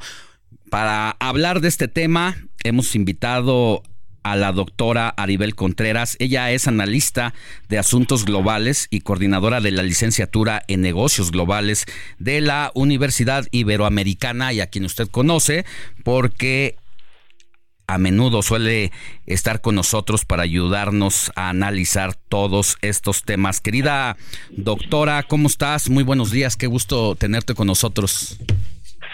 Muy buenos días, mi querido Alex. Siempre un gusto poder estar aquí contigo, con todo tu auditorio. Y bueno, pues a pesar de la adversidad, pues aprovecho para desearles una gran feliz Navidad, aunque bueno, me parece que eh, sin duda la coyuntura que se vive justamente por la noticia que has dado, pues nos permite ver que la Navidad va a ser bastante complicada y fría para un lado y para el otro lado de la frontera. Hay un antes y un después en esta de por sí ya complicada relación bilateral por lo que ha representado el aumento del éxodo de migrantes de otros países, sobre todo América Latina, Centroamérica, a los Estados Unidos y que México es el territorio de paso para llegar allá? Sin duda vemos que la migración, Alex, es un fenómeno caído en aumento alrededor del mundo. Sin embargo, Estados Unidos se convierte en el primer destino para recibir migrantes, de acuerdo a la información oficial de la Organización Internacional de Migración ubicada en Ginebra, Suiza.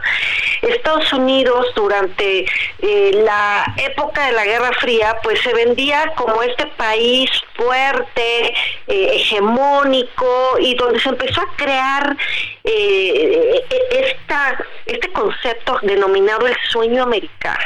Y en el pasado funcionaba porque la coyuntura era otra, pero durante los últimos años se ha agudizado el sentimiento de xenofobia, el sentimiento antimigrante, donde los políticos en diferentes momentos, Sí. no solamente ahora el gobernador de Florida y el gobernador de Texas, han promulgado esta especie de eh, leyes. Recordaremos que inclusive Arizona también se convirtió en un estado eh, totalmente an- antimigrante, dependiendo de si están los republicanos en, en turno, dependiendo de quién esté en la Casa Blanca y lamentablemente este tema cuando se politiza tanto pues se con- contamina peor aún. Un antes y un después me parece que es un antes de los escenarios Sí. electorales y, y Oye, lo dices pues, es bien. lo que estamos viviendo. ¿eh? Lo dices bien porque hablas de perfiles específicos de gobernadores de estados fronterizos, pero no se diga los inquilinos de la Casa Blanca también han sido clave y incluso se han presentado también eh, de dos maneras. La manera abierta y reprobable de Donald Trump para tratar a los migrantes, sin cortapisas, cantándoles prácticamente pues el tiro, ¿no? De no los queremos aquí y ya con los que tenemos es suficiente, pero también la otra manera silenciosa de Biden e incluso de el presidente anterior a Donald Trump, eh, Obama, quienes, a pesar de no tener un discurso tan xenofóbico, a la hora de revisar los números sobre las personas deportadas, los indocumentados que fueron regresados a sus países o que nos los vinieron a dejar acá a México, pues te hablan de que no son las blancas palomas con las que llega la careta con la que llegaron a la presidencia de los Estados Unidos. Totalmente, Alex. Estamos en una coyuntura donde el tema migratorio se convierte en un tema central de campaña, donde se prometen eh, regularizar, ordenar la migración, ver cómo pueden ayudar a los Dreamers, pero cualquier presidente le ha quedado de ver a su país, ¿no? O sea, tanto los tres que acabas de mencionar, pero también en el pasado. Sin embargo, en la era Trump se agudizó esta narrativa de discriminación, de discursos de odio porque es la apuesta de Trump en ese momento y también ahora de un Estados Unidos blanco, ¿no? De un Estados Unidos libre de migrantes. Y entonces el gobernador de Texas, que es republicano y que le está apostando para ver si se cuela en, eh, en el equipo de, de Trump, pues está haciendo lo propio de aventarle los migrantes a Washington cuando manda los autobuses. eh, te acordarás que durante el verano estableció estas vallas metálicas donde hubo un tribunal y dijo que eso era ilegal. Y pues ahora con estas leyes SB3 y SB4, que aún no entran en vigor, la apuesta es que entren en vigor hasta marzo de 2024, pues es esta manera de encantar el oído de la base electoral diciéndoles que eh, no a los migrantes, no a que les quiten sus empleos, a que absorban presupuesto para cuestiones educativas y programas sociales, porque en esta narrativa que venden pues es que América para los americanos, ¿no? O sea, Estados Unidos para el estadounidense, no la migración, pero en el camino pues México está ahí como pelota de ping pong entre los demócratas, los republicanos, eh, son golpeteos que le quieren dar a Joe Biden y por eso la urgente necesidad de esta reunión de alto nivel el próximo jueves acá en la Ciudad de México para ver de qué manera se pueden intentar mover las fichas para ordenar un poquito el caos que trae México porque es una crisis la que estamos viviendo y, y- y ya no vemos eh, para dónde se está intentando eh, pues abonar presupuesto federal, cosa que no hay, como tampoco existe más albergues. Eso yo creo que es algo donde México está rebasado porque recibe a los migrantes del sur, pero también Estados Unidos le avienta a los deportados. Entonces México ya se convirtió en eh, una caja gigante, pero que tiene solamente eh, seis lados y donde ya no se hace esa caja más grande para estar recibiendo este No. problemón.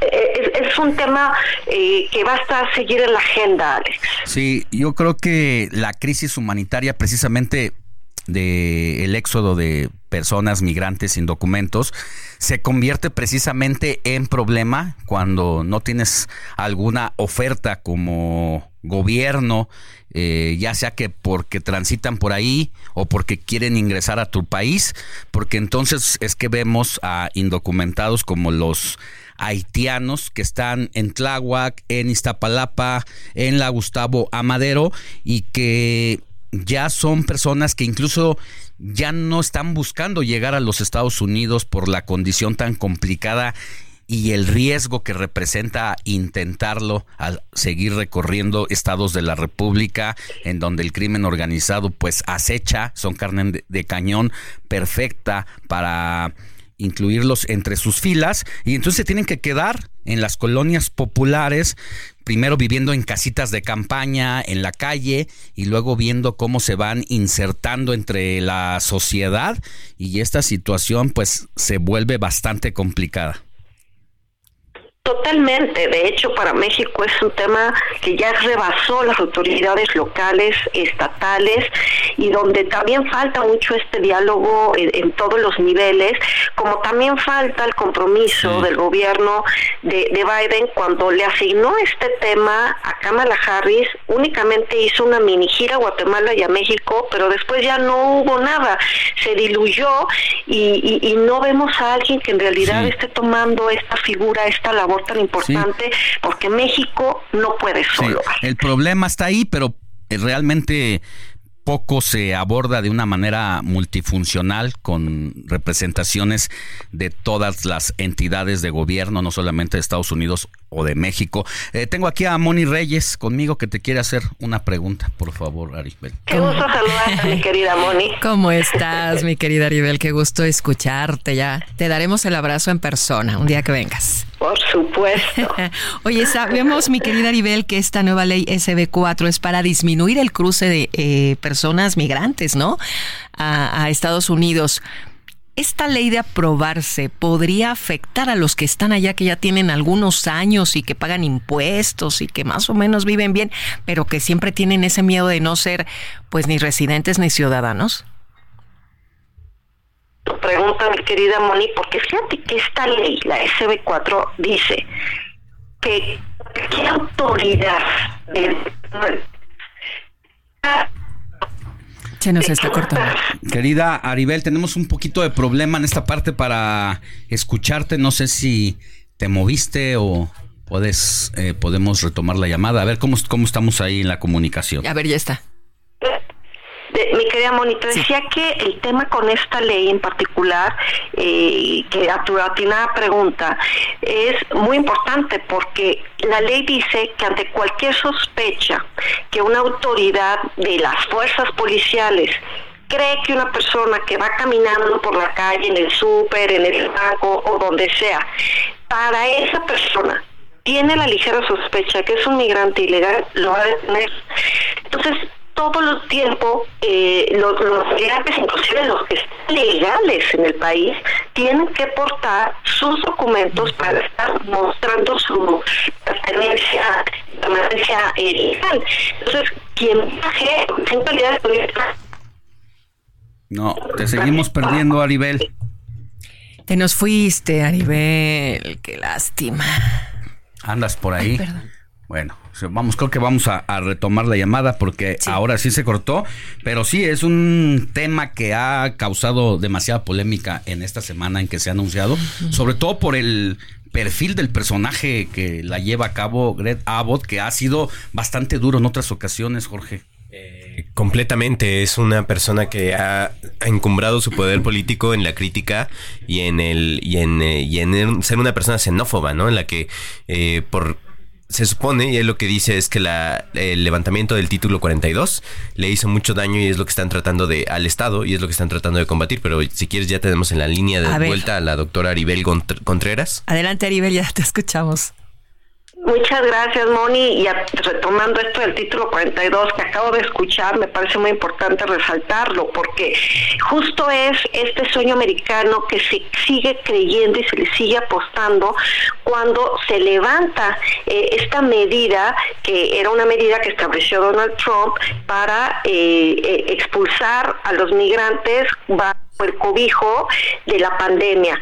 Este año se elimina e- ese, digamos, eh, esa implementación y entonces vienen caravanas de migrantes, ah, de hecho ahorita en este mes vienen nuevas caravanas de migrantes y lamentablemente esta ley SB4 se le apuesta por parte de Texas de que cualquier miembro de la fuerza policial que considere que una persona que está caminando en la calle tiene facha desde su óptica de que es ilegal, lo van a detener. Entonces ahora tenemos, si viajamos a Texas, pues que está aportando la visa, el pasaporte, pero para los migrantes que sí están legales, también tendrán que estar aportando sus documentos para estarse identificando cada vez que así sea, porque si estás de manera ilegal, eh, te deportan. Y si reincides, puedes inclusive ir a la calle. Como bien Alex lo decía al inicio del programa, eh, es ya eh, un tema que se está convirtiendo en algo penal.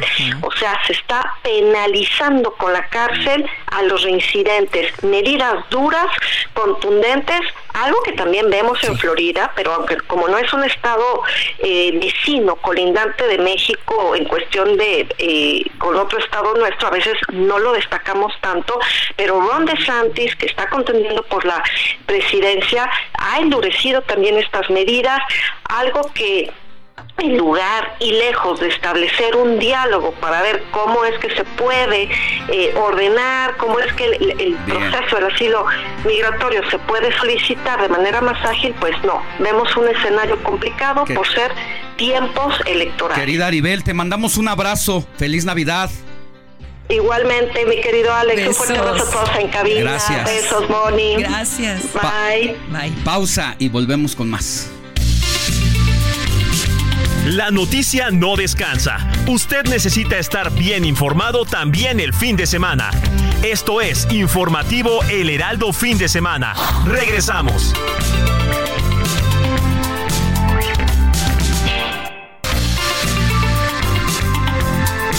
Siga en sintonía con la noticia. Alejandro Sánchez y el informativo Heraldo Fin de Semana. Continuamos.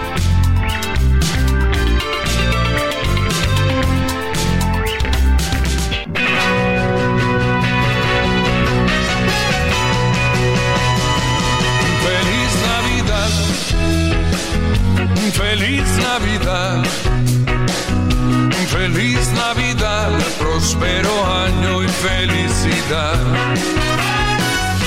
Feliz Navidad, feliz Navidad, feliz Navidad, próspero año y felicidad. I wanna wish you a Merry Christmas. I wanna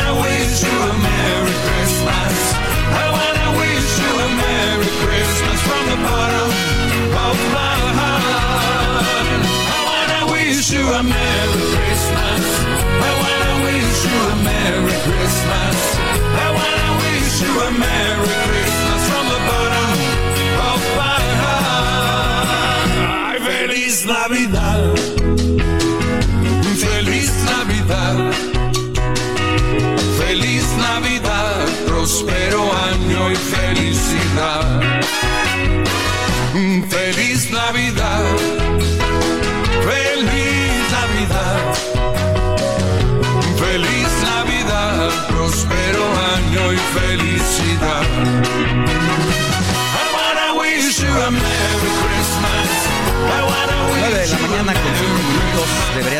Está Moni Reyes al escuchar Ay, Dios. a este Véanme, cantante véanme. mexicano, ex pareja de Lucero.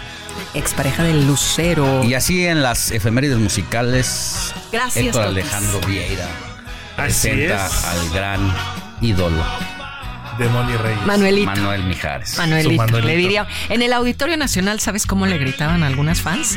¡Manuelito!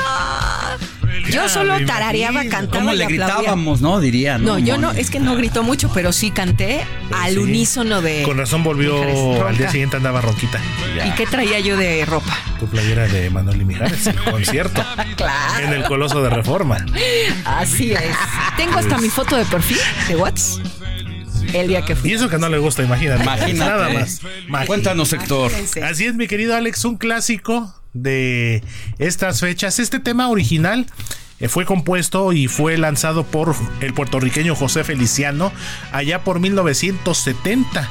Y entre tantas versiones que ha tenido, esta es la más reciente, nada menos que del buen Manuel Mijares. La lanzó en 2020, forma parte del disco de, del mismo nombre, Feliz Navidad.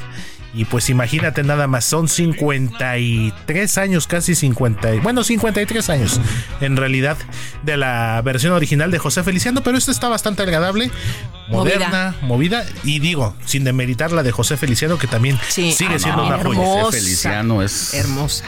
Es José Feliciano. claro. Imagínate un, un dueto José Feliciano y Andrea Bocelli. Oh, no me digas ya, por favor. Les ha faltado visión para ese ya se- ponerlo ese ya va de por acuerdo. otro lado. Ay, me voy a la Toscana italiana. ya va a por otro lado. Vamos a buscarle algo de Andrea Bocelli a mi. Vamos a ver si se da. Exactamente, ¿No? hubiera sido, no, hombre, un hitazo. Gracias, Y Héctor. cerramos en un ratito más. Claro que sí, Meli. Ay, feliz Navidad. Feliz Navidad. Navidad. Próspero año y felicidad. Feliz Navidad. Feliz Navidad. Feliz Navidad. Próspero año y felicidad. I wanna wish you a Merry Christmas. I wanna wish you a Merry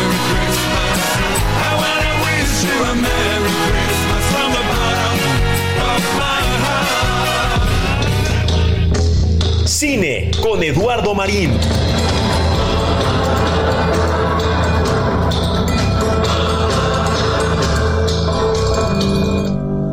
Todavía no sé cómo terminé aquí. Siempre corriendo. Olvidándome de mí misma en el proceso. Creo que esa es la historia de toda mi vida. Temo, Majestad, que es probable que el interés en la vida privada de la princesa se desvanezca en un futuro próximo. Y la prensa nos acosa noche y día. Lo único que yo quisiera es que ella encontrara la paz. Y bueno, como cada domingo, nuestro experto en cine, Eduardo Marín, nos tiene las mejores recomendaciones que en esta ocasión nos hablará de la sexta y última temporada de The Crown, la exitosa serie de Netflix. ¿Cómo estás, Eduardo? Te saluda Jorge.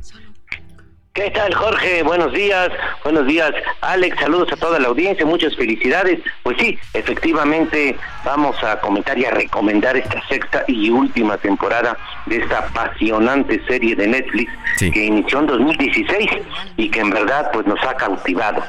Eh, para mí es una de las mejores series de siempre.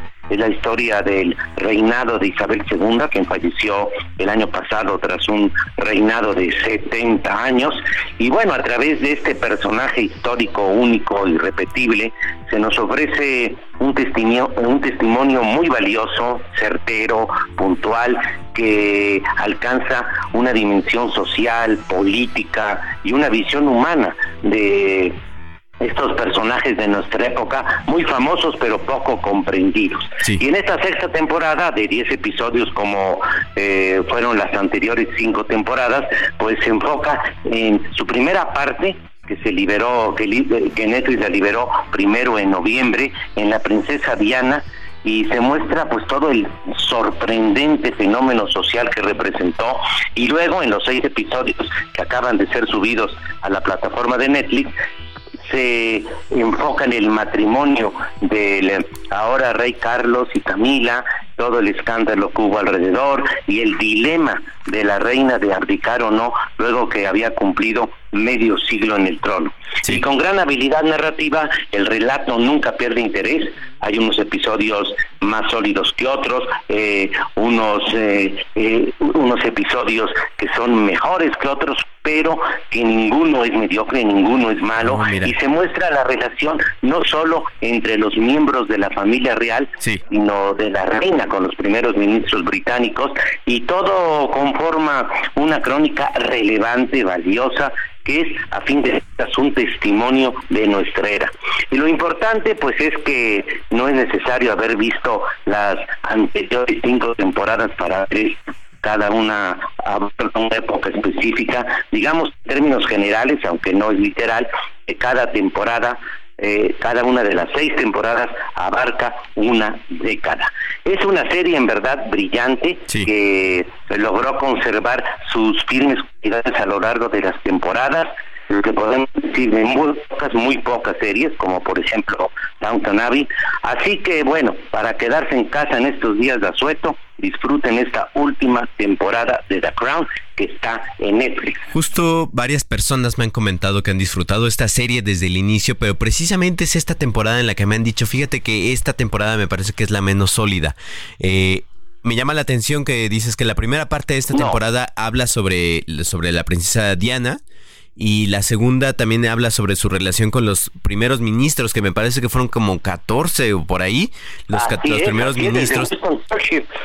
Desde Winston Churchill precisamente, y no sé si de casualidad toca ahí el breve y muy corto mandato de Liz Truss. Eh, no, no, ya no, eh, eh, ya no alcanza, llega, digamos, hasta la boda del rey, ahora del en 2005 hasta ahí. Y mira este de esos que han comentado que esa es de la menos sólida no estoy de acuerdo. Creo que incluso esta es la de mayor audacia en narrativa que eh, va entremezclando ya diferentes eh, historias y diferentes personajes con, con gran sagacidad. Y tiene en el fondo eh, pues un contexto muy puntual y relevante porque es una, primero abarca todo el Ah, ¿Estás ahí, Eduardo?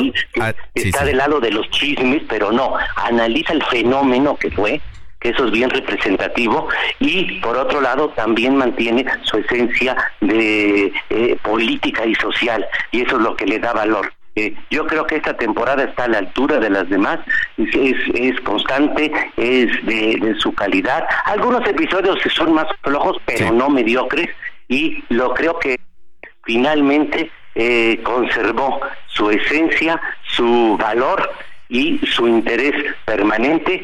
Es una gran, gran serie, seis temporadas ya, y le pueden haber ver esta sin haber visto las anteriores, sin duda alguna. ¿Nos recuerdas el nombre de la serie donde podemos verla, Eduardo? Pues es The Crown, está en Netflix, pueden ver esta eh, temporada que se acaba de librar y si no han visto las anteriores, pues han perdido realmente de una gran experiencia, una de las mejores series que ha habido y, repito, eh, tiene mucho más trasfondo de lo que muchos pueden suponer. Mm, perfecto, Eduardo. Pues ya sabemos que, que, podemos ver, a qué le vamos a echar el ojo esta temporada, ¿no? En la que probablemente muchas de las personas que nos están escuchando ya están de vacaciones, entonces un poco de tiempo libre, algo que nos entretenga y que al mismo tiempo nos enseñe. Ah, sí, porque la serie alcanza, efectivamente, Jorge, niveles apasionantes, además de interés y de su valor humano, político, social. The Crown en Netflix. Muchas gracias, Eduardo. Gracias y muchas felicidades. Hasta luego. Alejandro Sánchez y el informativo Heraldo fin de semana. Eh, son las 9.15 de la mañana, seguimos aquí en el informativo fin de semana en el 98.5 El Heraldo Radio y Moni, ¿vamos con mensajes? Claro que sí hay mensajes, mi querido George. 5591-635119. Muy buen día, don Alejandro. Saludos a todo su equipo, escuchando la noticia de Villahermosa, que sí sucedió ese hecho violento como siempre. El gobierno perdido en su mundo. Manifiesta sus incapacidades y peor, su nulo interés por la seguridad. ¿Saben quiénes y dónde están los delincuentes, pero no hacen nada? ¿Por miedo? Por órdenes, cuánto daño causado tanto material y humano desde Chiapas. Nos escriben, no dan su nombre. Desde Chiapas. Desde Chiapas. Pues ahí más o menos cerca, ¿no? Bueno, no, no, no están a la vuelta, pero de Chiapas a Villahermosa y a Tabasco ya no hay tanta distancia. Así es. Saludos. Nos está escribiendo nuevamente Jesús Díaz de Escapotzalco, escuchando la entrevista y al oír que son 1.600 conductores ebrios, los remitidos al Torito, solo pienso que pueden ser 1.600 familias avergonzadas, pero no son 1.600 familias enlutadas. Les envío un fuerte abrazo navideño a todo el equipo del Heraldo fin de semana y mi canción favorita de Navidad es... Eh, Christmas Time. Today Now is Christmas Time. Una rola ochentera de artistas británicos para la ayuda de la hambruna en África, agrupación humana Van An. O sea, Gracias, mi Vaya. querido Jesús Díaz. Muy buenos días, Alex Sánchez. Solo una pregunta. ¿Por qué en tu programa no le dedicas al mismo tiempo a hablar de la, la precandidata de Fuerza y Corazón Xochitl? Como lo haces con la otra candidata. Es María Rosas quien nos escribe. No, sí, de, de hecho desde el resumen dimos las dos partes, ¿no? Le damos seguimiento a, a ambas, ambas candidatas, eh, precandidatas, perdón. Eh, decíamos que Xochitl criticó precisamente lo que está pasando allá, lo que pasó en Villahermosa, en que en realidad no tenemos to- to- totalmente los datos, y hablábamos de que la precandidata de Sigamos Haciendo Historia, Claudia Sheinbaum, eh, estuvo allá en Baja California, estuvo en las playas de Rosarito, donde habló sobre eh, mantener el IVA y, Dejarlo en la frontera, ¿no? Con Ah, el Exactamente, 8%. así, con la propuesta del presidente. López Obrador. Entonces, pues hacemos, damos la información de ambas candidatas, entonces hacemos lo que podemos. Tenemos a nuestros reporteros, eh, ustedes entenderán que hay reporteros en los que pueden estar de fijo en una fuente y hay otros que no. Movibles. Pero tratamos de darles toda la información y todo. Pero vamos a tener cuidado, ¿verdad? También. de Pues eso hacemos, somos, no aquí no hay una, una parcialidad y no estamos del lado de nadie. Ok. Muy buenos días, Alex Moni y todo el equipo del informativo. Felicitarlos y desearles una excelente noche con quien más quieran. Felices fiestas, saludos y un fuerte abrazo a todos. Antonio de Harvard y dice yo esperando 48 horas para mi vuelta al sol. O sea que dentro de dos días es tu cumpleaños, mi querido Antonio de Harvard. No nos toca felicitarte porque es entre semana, dentro de 48 horas, ¿qué día es? ¿Martes? ¿Miércoles? ¿27 de diciembre? No sé, dinos, pero muchas, muchas, muchas felicidades, mi querido Antonio de Harvard. Buenos días, saludos, Alex, a la bella Moni, muchas gracias, qué bella eres. Jorge, Héctor, Andrés, todo el equipo les deseo que tengan una feliz Navidad y que hoy, que nace el niño Dios, los colme de bendiciones, amor, paz y salud. Gracias por su noticiario. Bien. Y no solo se pone contenta Moni, muchas mujeres con Manuelito. O sea, Manuel Mujeres. Gracias por su música, muy buen cantante y muy guapo. Claro que sí, y en vivo es una maravilla. Así es que muchas gracias, Irma, Irma de la Benito Juárez, Sí. por este mensaje. Y nos está escribiendo Antonio de Harvard para decirnos cuándo es su cumpleaños. Aquí lo estoy viendo. Y bueno, pues muchas felicidades a quienes lo hacen hoy.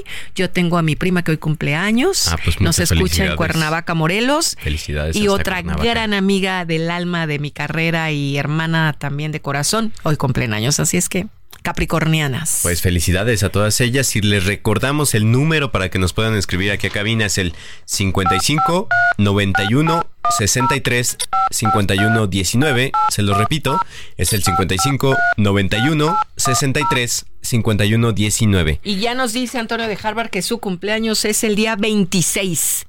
El 26 del 26 es martes.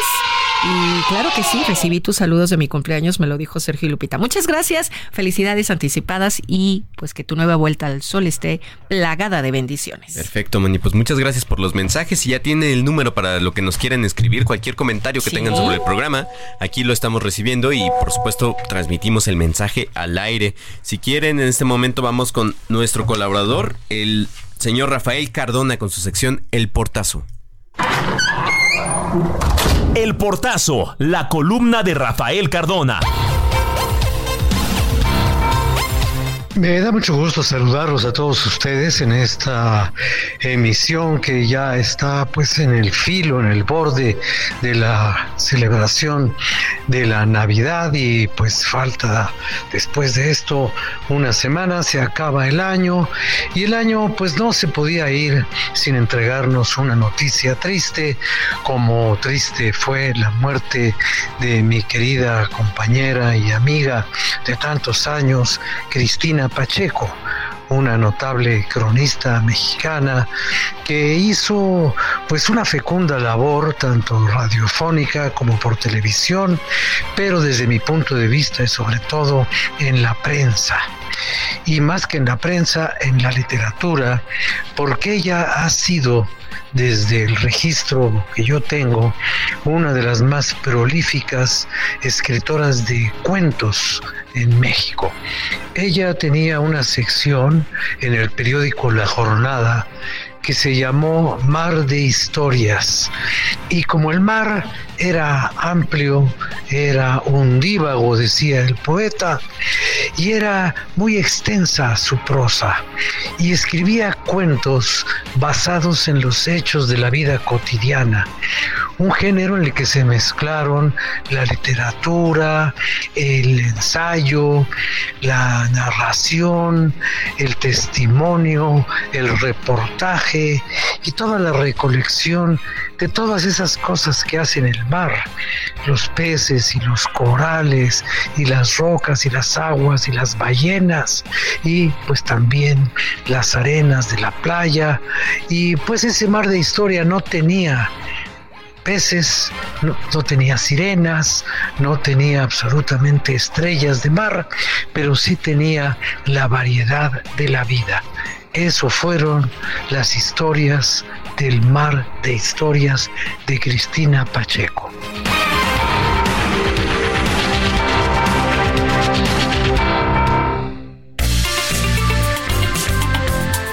Sigue a Alejandro Sánchez en Twitter, arroba Alex Sánchez MX.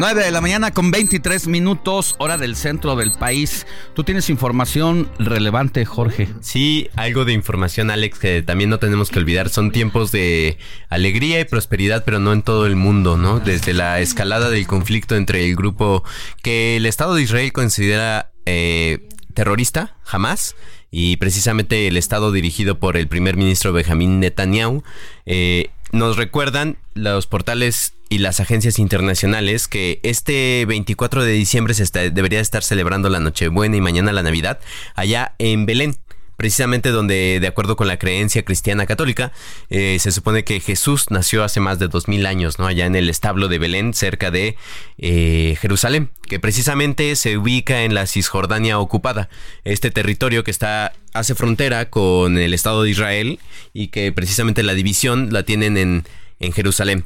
No, la agencia Reuters, por ejemplo, reporta que durante esta, este día se han realizados han cantado himnos con la, a la luz de las velas mientras se expresan oraciones a favor de la paz en Gaza, que sigue eh, bajo el asedio del bombardeo del ejército de las fuerzas de defensa israelíes y donde por lo menos, según autoridades allá en la franja de Gaza, unas 20.000 personas han muerto a partir del ataque de, de, Hamas en el sur de Israel del 7 de octubre hasta la fecha de hoy.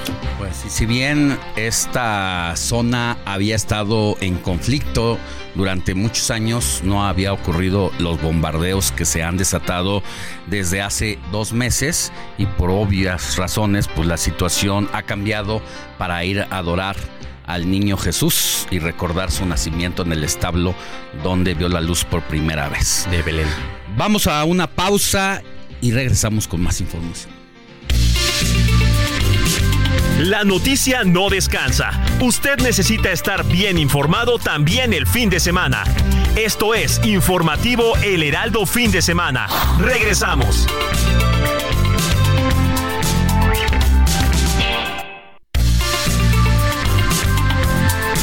Siga en sintonía con la noticia. Alejandro Sánchez y el informativo Heraldo Fin de Semana. Continuamos.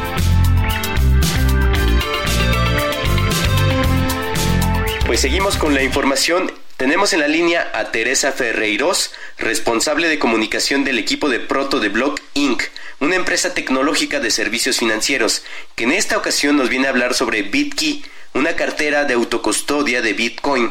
Y precisamente hablamos de esto, les pongo un poco el contexto, porque los ingresos por remesas provenientes del exterior en México se situaron en 5.812 millones de dólares en octubre de 2023 Tan solo en el periodo de enero a octubre de 2023, el valor de los ingresos por remesas se ubicó en 52.888 millones de dólares, un crecimiento del 9.4% en comparación con el mismo periodo del 2022. Y para nadie es un secreto que el envío de remesas es una de las principales fuentes de ingresos de las familias en México.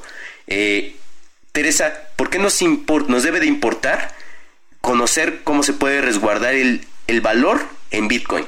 Eh, muchas gracias, Jorge. Eh, efectivamente, un tema que has planteado eh, muy interesante. pues justamente las remesas internacionales son uno de los casos de uso de Bitcoin que vemos más extendidos hoy en día. junto con otros como puede ser reserva de valor o micropagos o, incluso o incluso a nivel de inversión pero efectivamente la red de, de Bitcoin y de blockchain hace de las remesas eh, pues, pues bueno, si pensamos un poco en las barreras que pueden tener las personas hoy en día para estos envíos internacionales de dinero, pues seguramente pensamos, bueno, por un lado existe una amplia mayoría de población o una gran cantidad de población que está incluso desbancarizada, no tiene ni siquiera acceso en, muchos países del mundo a este sistema bancario, con lo cual eh, todavía más complicado para ellas. Pero para la población que sí, eh, sí utiliza eh, transferencias normalmente bancarias o incluso hay, hay, hay otros modelos hoy en día, pues nos encontramos con barreras como las altas comisiones eh, que se tienen que pagar por estos envíos de dinero, el tiempo, eh, en días, hablamos de días en muchos casos. Eh, utilizando Bitcoin y la red de blockchain, estas barreras se eliminan completamente, son envíos mucho más rápidos eh, mucho más baratos a nivel de comisiones y, bueno, eh, a, nivel de seguridad obviamente la red de Bitcoin tiene una amplia seguridad. Entonces sí que estamos viendo, yo creo que estaba consultando antes estas cifras de remesas que tú comentabas, Jorge, y también las cifras de adopción de criptomonedas en México. México es uno de los, bueno, creo que ha entrado este año por primera vez en el top 20 de de países a nivel mundial con más adopción en, criptomonedas, creo que es el número 3 en Latinoamérica, con lo cual vemos también esta, esta eh, bueno, un poco este paralelismo ¿no? en, estos aumentos de envío de remesas, pero también en adopción de cripto. Y, sí, desde Block creemos que, que, el Bitcoin es, es bueno, una, eh, bueno como, como he explicado, una de las eh, de los avances hoy en día y que creemos que puede solucionar muchas barreras en, en, el caso de uso de las remesas y, en otros, como, como, como comentaba antes. Y, y un poco por eso hemos lanzado Bitcoin esta billetera de autocustodia de, Bitcoin. Eh, está muy bien, Teresa. Solo para poner un poco en contexto a la, audiencia que nos escucha, podrías, digo, yo sé lo que es, pero nos podrías explicar en resumidas cuentas, si es que eso es posible, qué es el Bitcoin y por qué nos conviene hacer, hacer nuestros envíos de remesas en Bitcoin.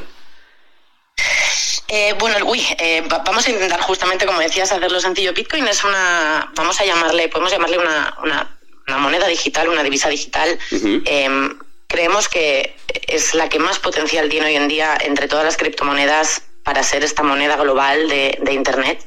Eh, Bitcoin funciona eh, en la red eh, en, la red de blockchain de Bitcoin y, estas transacciones y es una red descentralizada. Esto qué quiere decir que no hace falta pasar por intermediarios como en el caso de las remesas tradicionales pueden ser los bancos. Si yo estoy en España y quiero mandar desde mi cuenta de banco española a una cuenta de banco mexicana tengo que comunicarme con mi banco, mi banco se tiene que comunicar con un intermediario que a su vez tiene que comunicarse con otro, con otro, con otro, hasta que llegamos al banco mexicano. La red de Bitcoin son pagos directamente entre de una persona, de, un, de una cartera de Bitcoin a otra cartera de Bitcoin, pasando por esta red de blockchain. Eh, por esto decimos que es mucho más rápida, no existen todos estos intermediarios que se tienen que comunicar y además más barata, por lo mismo, las comisiones son mucho menores. Existen claramente comisiones, se llaman eh, comisiones de gas de la red y depende un poco de cuántas transacciones de Bitcoin se estén haciendo en ese momento, van a ser más altas o más bajas, pero en cualquier caso siempre van a ser fees eh, más bajos que, en, sistemas eh, financieros tradicionales y sobre todo en el caso de uso de las remesas, mucho más rápidos. Podemos estar hablando de desde 10 minutos hasta quizás una hora, un par de horas como mucho, si hay mucha saturación en la red. Así es. Eso, no sé si más o menos... Te escucho, perdóname. No, digo, no sé si más o menos eh, a tu pregunta qué es Bitcoin, que es muy amplia, si más o menos eh, se puede entender así. Lo sé, es dificilísimo. Yo he pasado eh, muchas horas tratando de entender y de, explicar qué es Bitcoin, pero básicamente creo que lo que lo que tratamos de dejar claro es que Aquí quitamos el intermediario en la transferencia de valor, es decir, no necesitamos que un banco central diga que ya pasó tu dinero de un lugar a otro, porque además ese traslado de valor va con una comisión que normalmente en las remesas es muy alto. ¿Por qué tenemos que hacer la custodia de nuestros bitcoins? Pues esto es, esto es una muy buena pregunta y un punto muy importante que además está detrás de, la misión un poco que tenemos con, con BitKey y este es el, problema que queremos solucionar. Entonces, un poco resumiendo, hoy en día los millones de personas, creo que hay entre, no, no hay un número fijo, pero entre 50 y 200 millones de carteras con Bitcoin que existen hoy en día. Es decir, muchos millones de personas tienen Bitcoin, pero la mayoría los guardan, los conservan, los gestionan en las plataformas donde los han comprado, que son estas plataformas de intercambio o exchanges, como pueden ser Coinbase, como pueden ser Bits o Mercado Bitcoin, donde las personas pueden pasar de dinero fiat, de pesos, de dólares, de euros, a Bitcoin y comprar estos Bitcoin. El problema es que la mayor parte de la gente los deja ahí. ¿Por qué? Esto se, esto se llaman soluciones de custodia. Son estas empresas las que custodian las llaves de tus, las llaves que dan acceso a tu cartera de Bitcoin. Y esto, esto tiene una serie de riesgos bueno, primero no, no es una propiedad real de esas llaves, las está custodiando otra persona, eh, otra, otra empresa en este caso, que además puede decidir si congela una transacción eh, o si mm, tienes que hacerla más tarde. Las comisiones, de nuevo, hablábamos antes de los intermediarios, pues vuelven a ser más altas. Y luego hemos visto mm, hace poco más, yo creo que poco más de un año, ejemplos como con FTX, eh, ETX, este, este exchange ah, que, bueno, era una plataforma que se estaba recomendando como una de las más prestigiosas y resultó que se estaba haciendo una muy mala gestión de estos fondos. Por esto decimos que es importante la autocustodia, que son soluciones donde el cliente después de ir a estas plataformas a comprar sus Bitcoin los mueve a una cartera como es el caso de Bitkey, carteras de autocustodia, donde tú gestionas tus propias, las propias llaves que dan acceso a tu Bitcoin. Con lo cual, eh, a nivel de gestión y a nivel de custodia de estos Bitcoin es una propiedad mucho más real. ¿Qué pasa o qué ha pasado hasta ahora? Y este es un poco el problema que Bitkey quiere solucionar. Las soluciones de autocustodia han sido y son eh, hasta ahora muy complicadas de utilizar, generan ansiedad, eh, suelen, por un lado, suelen ser técnicas, necesitas un poco, un poco de experiencia técnica y de comprensión de un pequeño hardware, tienen a veces pantallas muy pequeñitas, no son sencillas de utilizar. Por otro lado, suelen recaer en lo que se llaman frases semilla para recuperar el acceso a estas carteras, que son unas frases de 24 palabras, de 12 palabras o de 24 palabras que de hecho, te dicen cuando estás configurando tu cuenta casi que las tienes que guardar casi con tu vida, porque sin esas 24 palabras, si tú pierdes el acceso a tu, a tu cartera de Bitcoin, no vas a poder eh, acceder más. De hecho, hay casos muy mediáticos de gente que hace muchos años, eh, cuando todo esto de Bitcoin estaba comenzando, eh, perdieron después las llaves de sus Bitcoin y no pueden, y no pueden entrar. Bitkey no tiene frase semilla, funciona de otra manera, es un diseño diferente, tiene tres partes. Una parte es una aplicación móvil donde hay una de las llaves, otra parte es un dispositivo de hardware donde está otra de las llaves y una tercera parte es una especie, set, es un set de, herramientas de recuperación eh, y Block guarda una tercera llave para justamente ayudar a los clientes a, recuperar el acceso a sus Bitcoin. Y es un diseño que se llama multifirma, dos de tres. Quiere decir que siempre necesitas dos de estas llaves para hacer cualquier tipo de transacción desde Bitcoin, para mover tus Bitcoin o para traer tus Bitcoin a Bitcoin y dos de estas llaves, una en la aplicación móvil y otra en el dispositivo de hardware, las tienen los clientes. Con lo cual, a nivel de seguridad, a nivel de control y a nivel de gestión, creemos que es mucho más seguro y mucho más, sobre todo, mucho más sencillo. El feedback que estamos teniendo eh, hasta ahora de los clientes, hemos abierto hace dos semanas precompras para BitKey en más de 95 países en todo el mundo, en la web eh, bitkey.world como mundo, bitkey.world, y empezaremos a hacer envíos a principios del año que viene. De momento es una, es una fase de precompras. Y el feedback que hemos tenido en la fase beta, los meses anteriores a este lanzamiento tuvimos una fase beta, es precisamente este, la facilidad de uso y de los clientes que han participado en esta beta es gente que tiene ya experiencia con Bitcoin, normalmente, bueno, que hasta ahora o ya estaban utilizando soluciones de autocustodia o no, pero ya tenían sus Bitcoin. Y el feedback que nos están dando es este, es increíblemente fácil de configurar y utilizar. Y creemos que esta ha sido una de las barreras para que hasta hoy en día realmente la mayor parte de los propietarios de Bitcoin lo sigan manteniendo en, en las plataformas donde los compran en vez de eh, pues asumir un mayor control de ellos y una mejor gestión. Te agradecemos muchísimo por tu tiempo. Eh, muchas gracias por este espacio y a la gente que nos escucha. Es un mundo complejo, es un mundo que hay que estudiar, pero que definitivamente si se interesa va a entender mucho sobre cómo es cómo tenemos que cuidar nuestras finanzas y hacia dónde se mueve nuestra economía. Es un tema muy interesante. Seguimos con la información. Sintonía con los estados en el informativo fin de semana.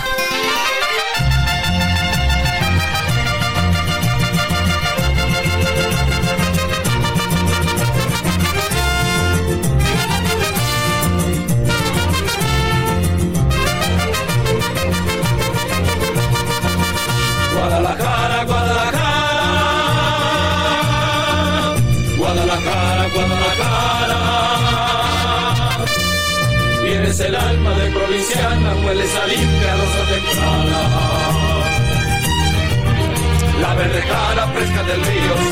Seguimos en nuestro recorrido por la República Mexicana para hacer enlace con nuestros conductores de otras entidades del país.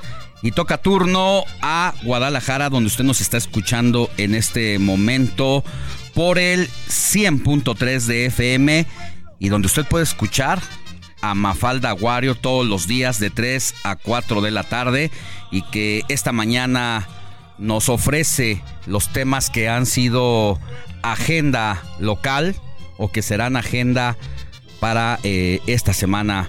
Querida Mafalda, muy buenos días. Entiendo que también allá en Jalisco, Enrique Alfaro busca comprar dosis de las vacunas de Pfizer y Moderna para destinarlas a grupos vulnerables. Buenos días. Buenos días, Alex. Así es. Pues esa noticia la dio a conocer el gobernador apenas este viernes. Está analizando la Secretaría de Salud. Ya se encuentran pláticas con las farmacéuticas para conocer cuál es la cantidad de dosis disponibles y en qué medida podría el gobierno del Estado comprar estas vacunas para ofrecérselas precisamente, como ya lo mencionabas, a las personas vulnerables, a las personas de escasos recursos, a familias que tienen varios integrantes y que por cuestiones económicas no pueden tener acceso en el mercado privado a este tipo de vacunas. Así que dice que eh, estarán analizándolo y a más tardar a principios de enero, es decir, regresando del periodo vacacional de, servidor, de servidores públicos, ellos estarán ya en disposición de decir sí vamos a empezar con ello, cómo lo vamos a hacer, la logística, porque también tendrán que organizarse. No creo que vaya a ser complicado, Alex, porque eh, no sé si la audiencia lo sepa en el resto del país, pero Jalisco fue una de las entidades que se organizó muy bien en materia de vacunación, eso debemos reconocerlo. Afortunadamente hubo eh, buena disposición no solamente de los funcionarios estatales, de la Universidad de Guadalajara. Aquí también la Universidad de Guadalajara fue clave para ayudar en toda esta etapa para pasar la pandemia. Así que bueno, estaremos esperando y veremos qué es lo que deciden. Por lo pronto también informó que la COPRISJAL, que es la Comisión eh, para Protección contra Riesgos Sanitarios en Jalisco, va a estar vigilando que no haya mercado negro de estas vacunas y que todo se aplique en orden, porque no ha habido suficiente información y hay incluso algunas farmacias, algunos dependientes de farmacias que en esta primera semana, según los, los sondeos que hicimos y según el trabajo de revisión que estuvimos haciendo acá en el Alto Radio Guadalajara, pues no tenían información suficiente. Algunos creían que ellos la podían vender, eh, es decir, que la gente se la podía llevar a sus casas con el riesgo que se implicaba cuando no mantenían adecuadamente la cadena de frío. Y bueno, todo esto lo va a estar realizando Copriscal también aquí en Guadalajara y están aquí en el estado en general y estarán atentos también a lo que venga en los próximos días para, repito, evitar el mercado negro. Hay una zona, no sé si el público lo sepa acá en Guadalajara, en la zona del santuario, donde ha sido dolor de cabeza para las autoridades porque luego venden medicamentos apócrifos. En Santa Teresa, ¿cómo se llama? Ese? El santuario, el santuario. El santuario. sí, sí, esperemos que tampoco ocurra con la vacuna anti Oye, ¿y se sabe más o menos cuántas dosis son las que serían? No, no lo puedo confirmar el gobernador porque precisamente es parte de las negociaciones que está llevando a cabo con las farmacéuticas, ver cuál es la disposición, porque como ustedes saben, pues se, se, acabaron rápidamente en estos primeros días que empezaron a comercializarse, entonces veremos qué disposición hay y a cuántos tendría acceso el gobierno de Jalisco. Bueno, pues vamos a estar pendientes. Es importante lo que pase esta semana para saber si logra cumplir este objetivo el gobierno, pero sobre todo también si las farmacéuticas tienen disponibilidad en el fármaco, ya que en estas fechas, pues también ya con lo que está pasando acá en la Ciudad de México y seguramente ocurrirá en otras partes del país, de que las las farmacias privadas ya comienzan a vender y aplicar estas dosis. Y bueno en las mañanas de estos días que se implementó muy rápido se acababan. Así que tanta disponibilidad eh, no hay y habrá que ver precisamente dentro de estas negociaciones si es que se logra y a partir de cuándo y hasta cuándo Efectivamente, todos esos detalles al parecer serán eh, dados a conocer a inicios de enero, así que aquí estaremos para informarles, Alex. Bueno, te mando un abrazo, querida Mafalda, pásala muy bien y nos escuchamos el otro año. Por supuesto, igualmente para ti, un abrazo para todos los que nos escuchen. Un abrazo muy fuerte. Alejandro Sánchez y el informativo Heraldo fin de semana. Vámonos ahora a las recomendaciones literarias con José Luis Enciso cuando son las 9 de la mañana con 46 minutos. Adelante, José Luis. Lecturas con José Luis Enciso.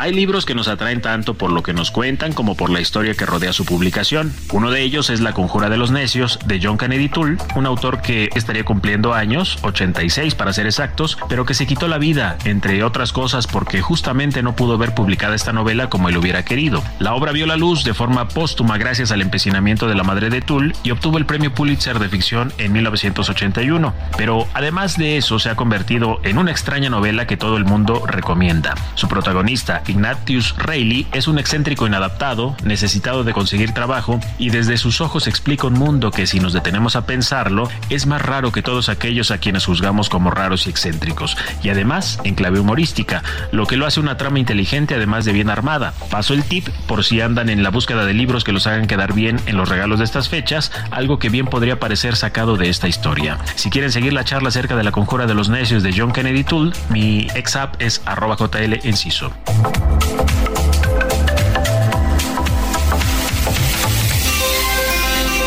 Sintonía con los estados en el informativo fin de semana.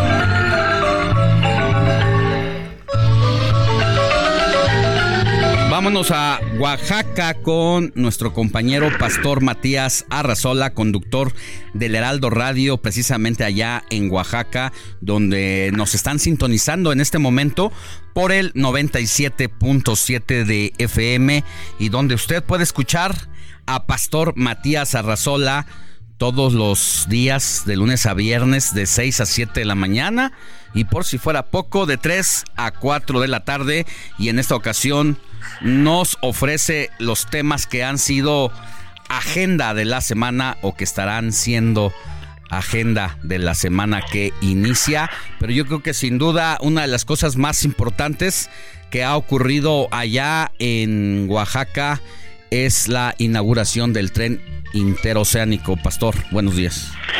¿Qué tal, Alex? Muy buenos días, amigos de fin de semana. Les saludamos del Heraldo Radio con todo gusto. Y bueno, pues para comentarles efectivamente sobre este evento realizado precisamente allá en, la zona del Istmo de Tehuantepec, donde se inauguró la estación de la línea Z con el tren, este ferrocarril que va a unir eh, pues, los océanos Atlántico y Pacífico, con la presencia de los gobernadores de Oaxaca y de Veracruz y la presencia del empresario Carlos Slim, quien habló que esta es una fuente importante empresarial, sobre todo cuando hablamos de saturación ahora con el, eh, lo que es el canal de Panamá.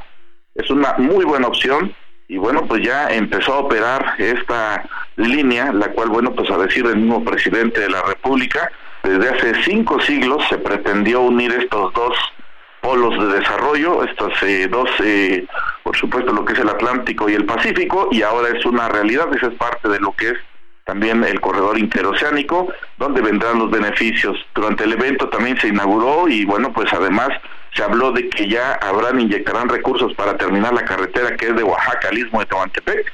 Lo curioso es que la carretera de la costa, en la que ya llevaba más avance, no se habló absolutamente nada, lo que indica que las negociaciones con la zona de los Coatlanes está totalmente rota. Y mientras tanto dice que ahora estarán pugnando por esta carretera que va al Istmo de Tehuantepec, que va a reducir a dos horas y media de la ciudad de Oaxaca a esta importante región del Estado. Así es que en enésima visita del presidente, el cual, bueno, pues hizo el recorrido en tren, hubo manifestaciones, pero como sabrás, hubo filtros también donde no pudieron hacerse escuchar, solamente de lejos mostraban pancartas, y lo único que recibieron del presidente fue el saludo a la distancia a todos los manifestantes que no pudieron llegar hasta el presidente. Esto con eh, relación a lo del evento. Ayer se celebró la tradicional Noche de Rábanos que normalmente realiza el Ayuntamiento de la ciudad de Oaxaca, pero como estamos en un gobierno de ocurrencias, pues ahora fue retomada por el gobierno del estado que inauguró un desfile, un desfile de rábanos gigantes por algunas calles de la ciudad de Oaxaca, puso gradas y ¿qué crees? Colapsaron una de las gradas que se instalaron, más de 10 personas lesionadas que fueron atendidos por paramédicos de la Cruz Roja y por lo tanto, bueno, pues eh, mal y de malas ante este tipo de situaciones que estuvo saturado. Ahorita hay una derrama económica importante y sobre todo una saturación en hoteles. Ayer se hablaba que en la carretera que entra a la ciudad de Oaxaca había hasta tenía que esperar hasta cuatro horas para poder ingresar a la última caseta que es la de Huitzo, de toda la gente que está llegando, donde se espera una derrama económica de mil millones de pesos. Así es que saturado el ambiente de fiesta aquí en Oaxaca a plenitud y por lo tanto, bueno, pues es lo que está ocurriendo en estos momentos, mi querido Alex. Bueno, pues te voy a mandar un abrazo desde ahora doble, mi querido pastor, por la Navidad y por el Año Nuevo. Nos vamos a estar escuchando hasta enero, es decir, el próximo año. Gracias por todo y pásala muy bien. Mucha salud y éxito. Al contrario, abrazo también para todo el equipo del Heraldo Radio. Que tenga una feliz Nochebuena y feliz Navidad. Saludos. Bueno, pues ya llegamos casi al final de esta emisión de 24 de diciembre de 2023. Moni Reyes, que tengas feliz Navidad, feliz año nuevo y deseo de todo corazón que la pases bien con tus seres queridos y que tengas mucha salud. Muchas gracias, Alex. Igualmente para ti. Te vemos el próximo año. El próximo año nos vamos a tomar unas vacaciones, ya decía, no sé si merecidas, pero sí necesarias. Jorge Rodríguez. Eh, pues lo mismo, Alejandro, una felicitación para ti, para Moni, para todo el equipo y como todas las mañanas, una felicitación y un agradecimiento a todas las personas que nos hacen el favor de su preferencia. Pásenla muy bien, abracen a sus familias y recuerden que, como dijo el Papa Francisco, lo más importante no es el consumismo, sino la, la fraternidad. Así es, y también en nombre de Héctor Vieira, que está del otro lado del cristal, despidiéndonos en este cierre de emisión. Gracias también a Kike Hernández en los controles que nos suele acompañar todos los sábados y que ya se fue de vacaciones. También a Luisa Ahumada que ahora tomó los controles. También a mi querido Andrés Rangel aquí en las redes sociales. Ahorita lo voy a filmar. Muchas, muchas gracias. Yo le mando un abrazo muy grande a usted que nos escucha. Gracias por acompañarnos toda esta temporada, todo este año, un año más. Ya son cuatro. Estamos a punto de cumplir el quinto año al aire en el informativo de fin de semana, acompañándole todos los sábados y domingos porque la noticia no descansa. Yo le deseo un abrazo enorme, que la pase bien con su familia y como insisto, que sobre todo tenga salud, porque de eso ya nos podemos encargar todo lo demás una vez teniendo salud. Gracias a todos, éxito. Abrazos.